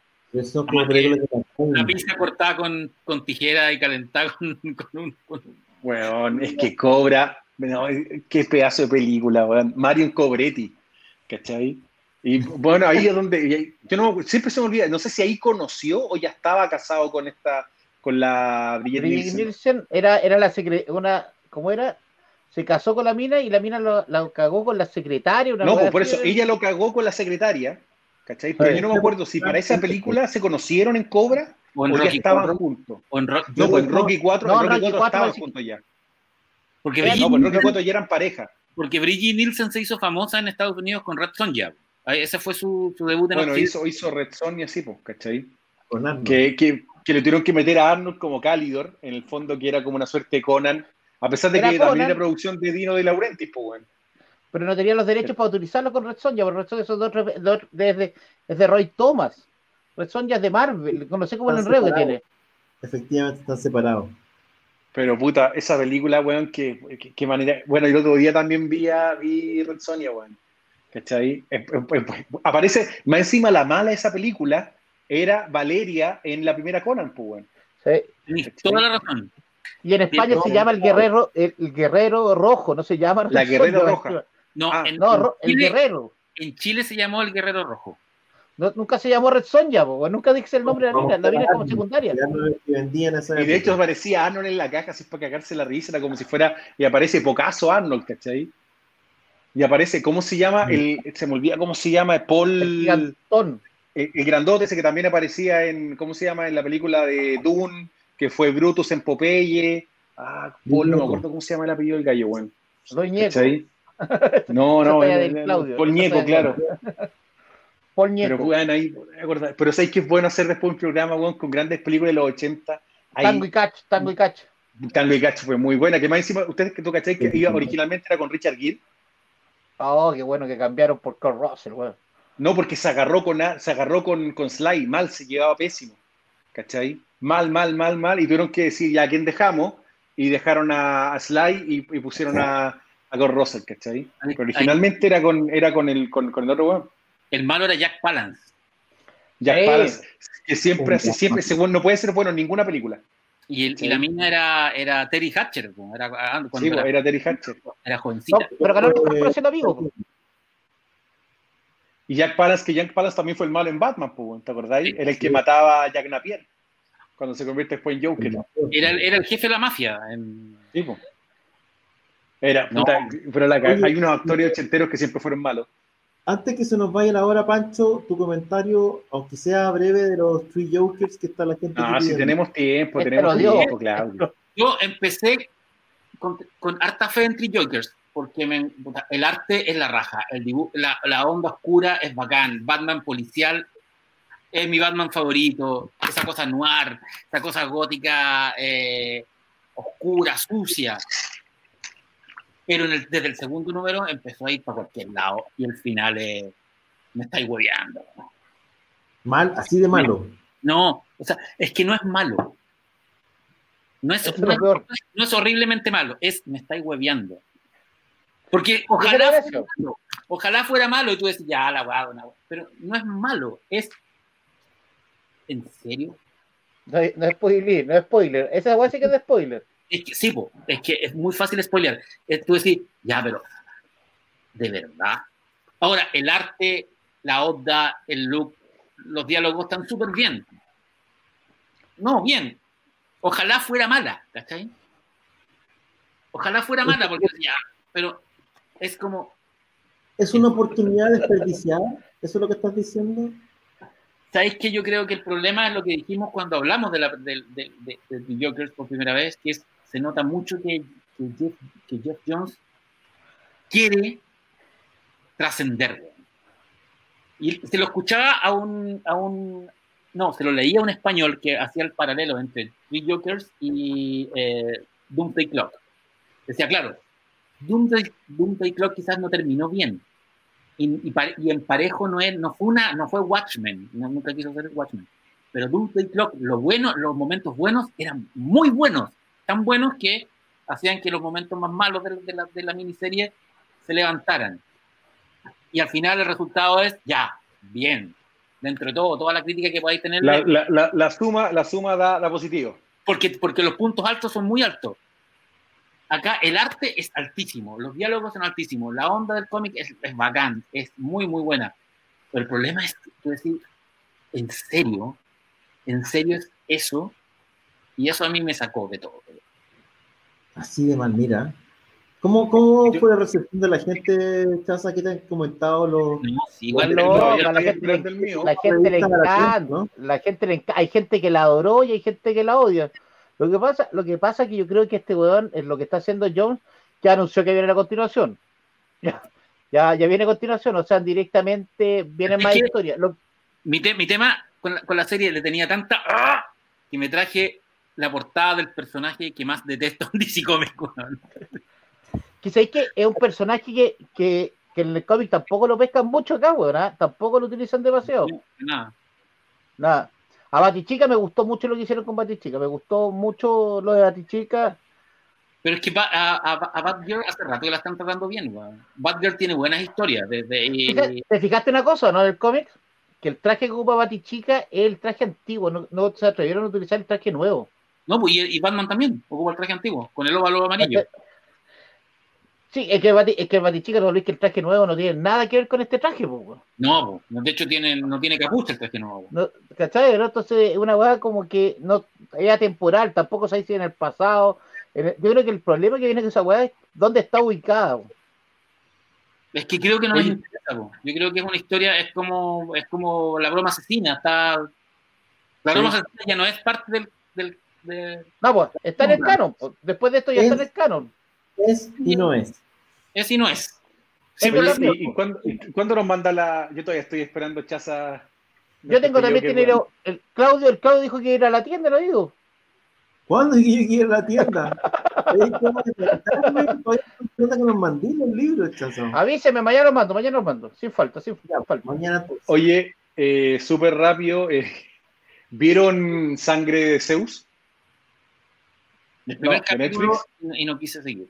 Me digo, ah. es que yo la, la I no la encontré mala, o sea, no la vi entera, fue en el capítulo 6, no la encontré mala, bueno. La gente que quiera, bueno, de la, que le guste la mitología, la animación encuentro que está buenísima, lo mismo que hacen Castlevania. Eh, Pero sin Guarrenelli. interesante. ¿Ah? Sin Guarrenelli, esos guanes no los voy a perdonar nunca lo que hicieron con Guarrenelli, así que cagar conmigo, eso. chucha su madre. Chuta, bueno, terrible, bueno. No, la, el, el sello Chazam, pero yo, yo lo encontré interesante. Oye, y la cantidad de juegos la cantidad de juegos que salieron esta semana. Eso, weón, no vamos a hablar, ¿o sí? Lo que pasa es que podríamos estar hablando una hora más si hablamos de todos los juegos. Yo creo que podemos dejar por la otra semana todo lo que salió, desde obviamente Assassin's Creed, Assassin's Creed Valhalla, eh, también Call of Duty nuevo que salió esta semana, eh, God, la que me acuerdo cómo se llama. Lo que sí le quiero dejar a la gente, porque salió la edición especial de Volver al Futuro y viene con el viene con un hoverboard que flota. Como flota.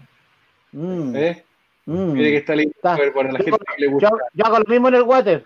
También flota.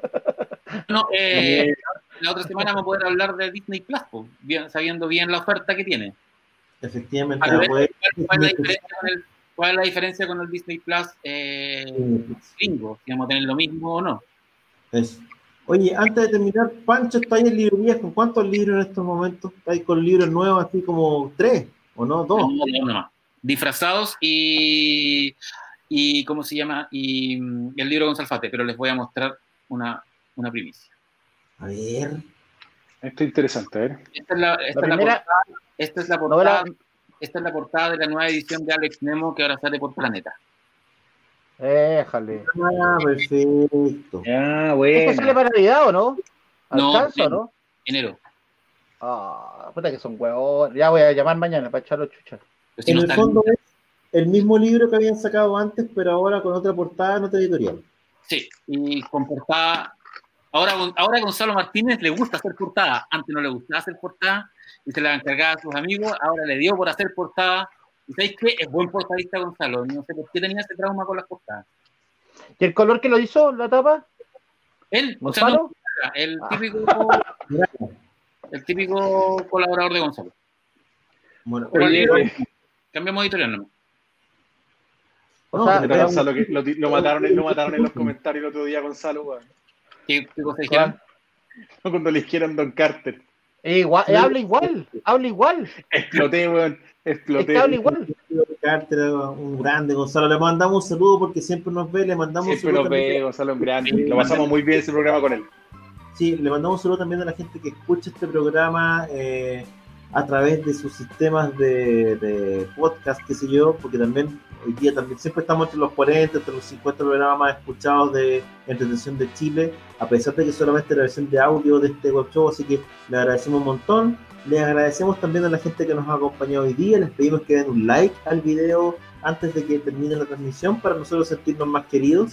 Les recuerdo también a la gente, los seguidores de los cómics de Gran Guarén, que está la preventa de Gran Guarén Amazonas en accioncomics.cl. Pueden poner su nombre en la segunda revista. Estamos trabajando también en el último detective. La segunda parte viene muy pronto. Va a salir en Brasil y en Estados Unidos. En Chazam Comics es la única tienda donde pueden encontrar el Gran Guarén Están las Amazonas. tres tiendas. Está en todas las tiendas, así que si van En para allá las pueden llevar su copia. Muchachos, yo les agradezco un montón su presencia, agradecerle obviamente a la gente que nos ha estado viendo y escuchando y sobre todo participando. Y bueno, nos encontraremos el otro domingo para hacer más. Somos Legión, ¿no? Domingo gente, un abrazo. Nos vamos. Yo creo que en dos semanas, en dos semanas más, yo creo que vamos a tener ahí el unboxing de la Xbox One X, así que ahí aguantes un poquito. Si no te dicen, no te hacen la tapa y te dicen que se agotó, po. No, yo ya, ya reservé el venta. Pero si güeyes, a, a varios les dijeron que la reservaron y le devolvieron la plata, weón. Estaba la media Ah, pelea bueno, que me, esto- llegó la, me llegó la confirmación por, por mail. Tengo el mail Ah, con la ¿te salvaste? confirmación. Me sal, no, me salvé, weón, pero cuático, sí. Ta- Estaban caídos los weón y fue impresionante lo que te digo. No, no, no vi, o sea, no, no me recuerdo haber visto tantos sitios web volte, volteados, estaban muertos, weón, muertos, todo. Z Marwi, Play, Microplay, putas Falabella, todo. No la hagáis publicidad todo, gratis, esos weones. No, no, en general te digo que vi muchos sitios web volteados, así que nada.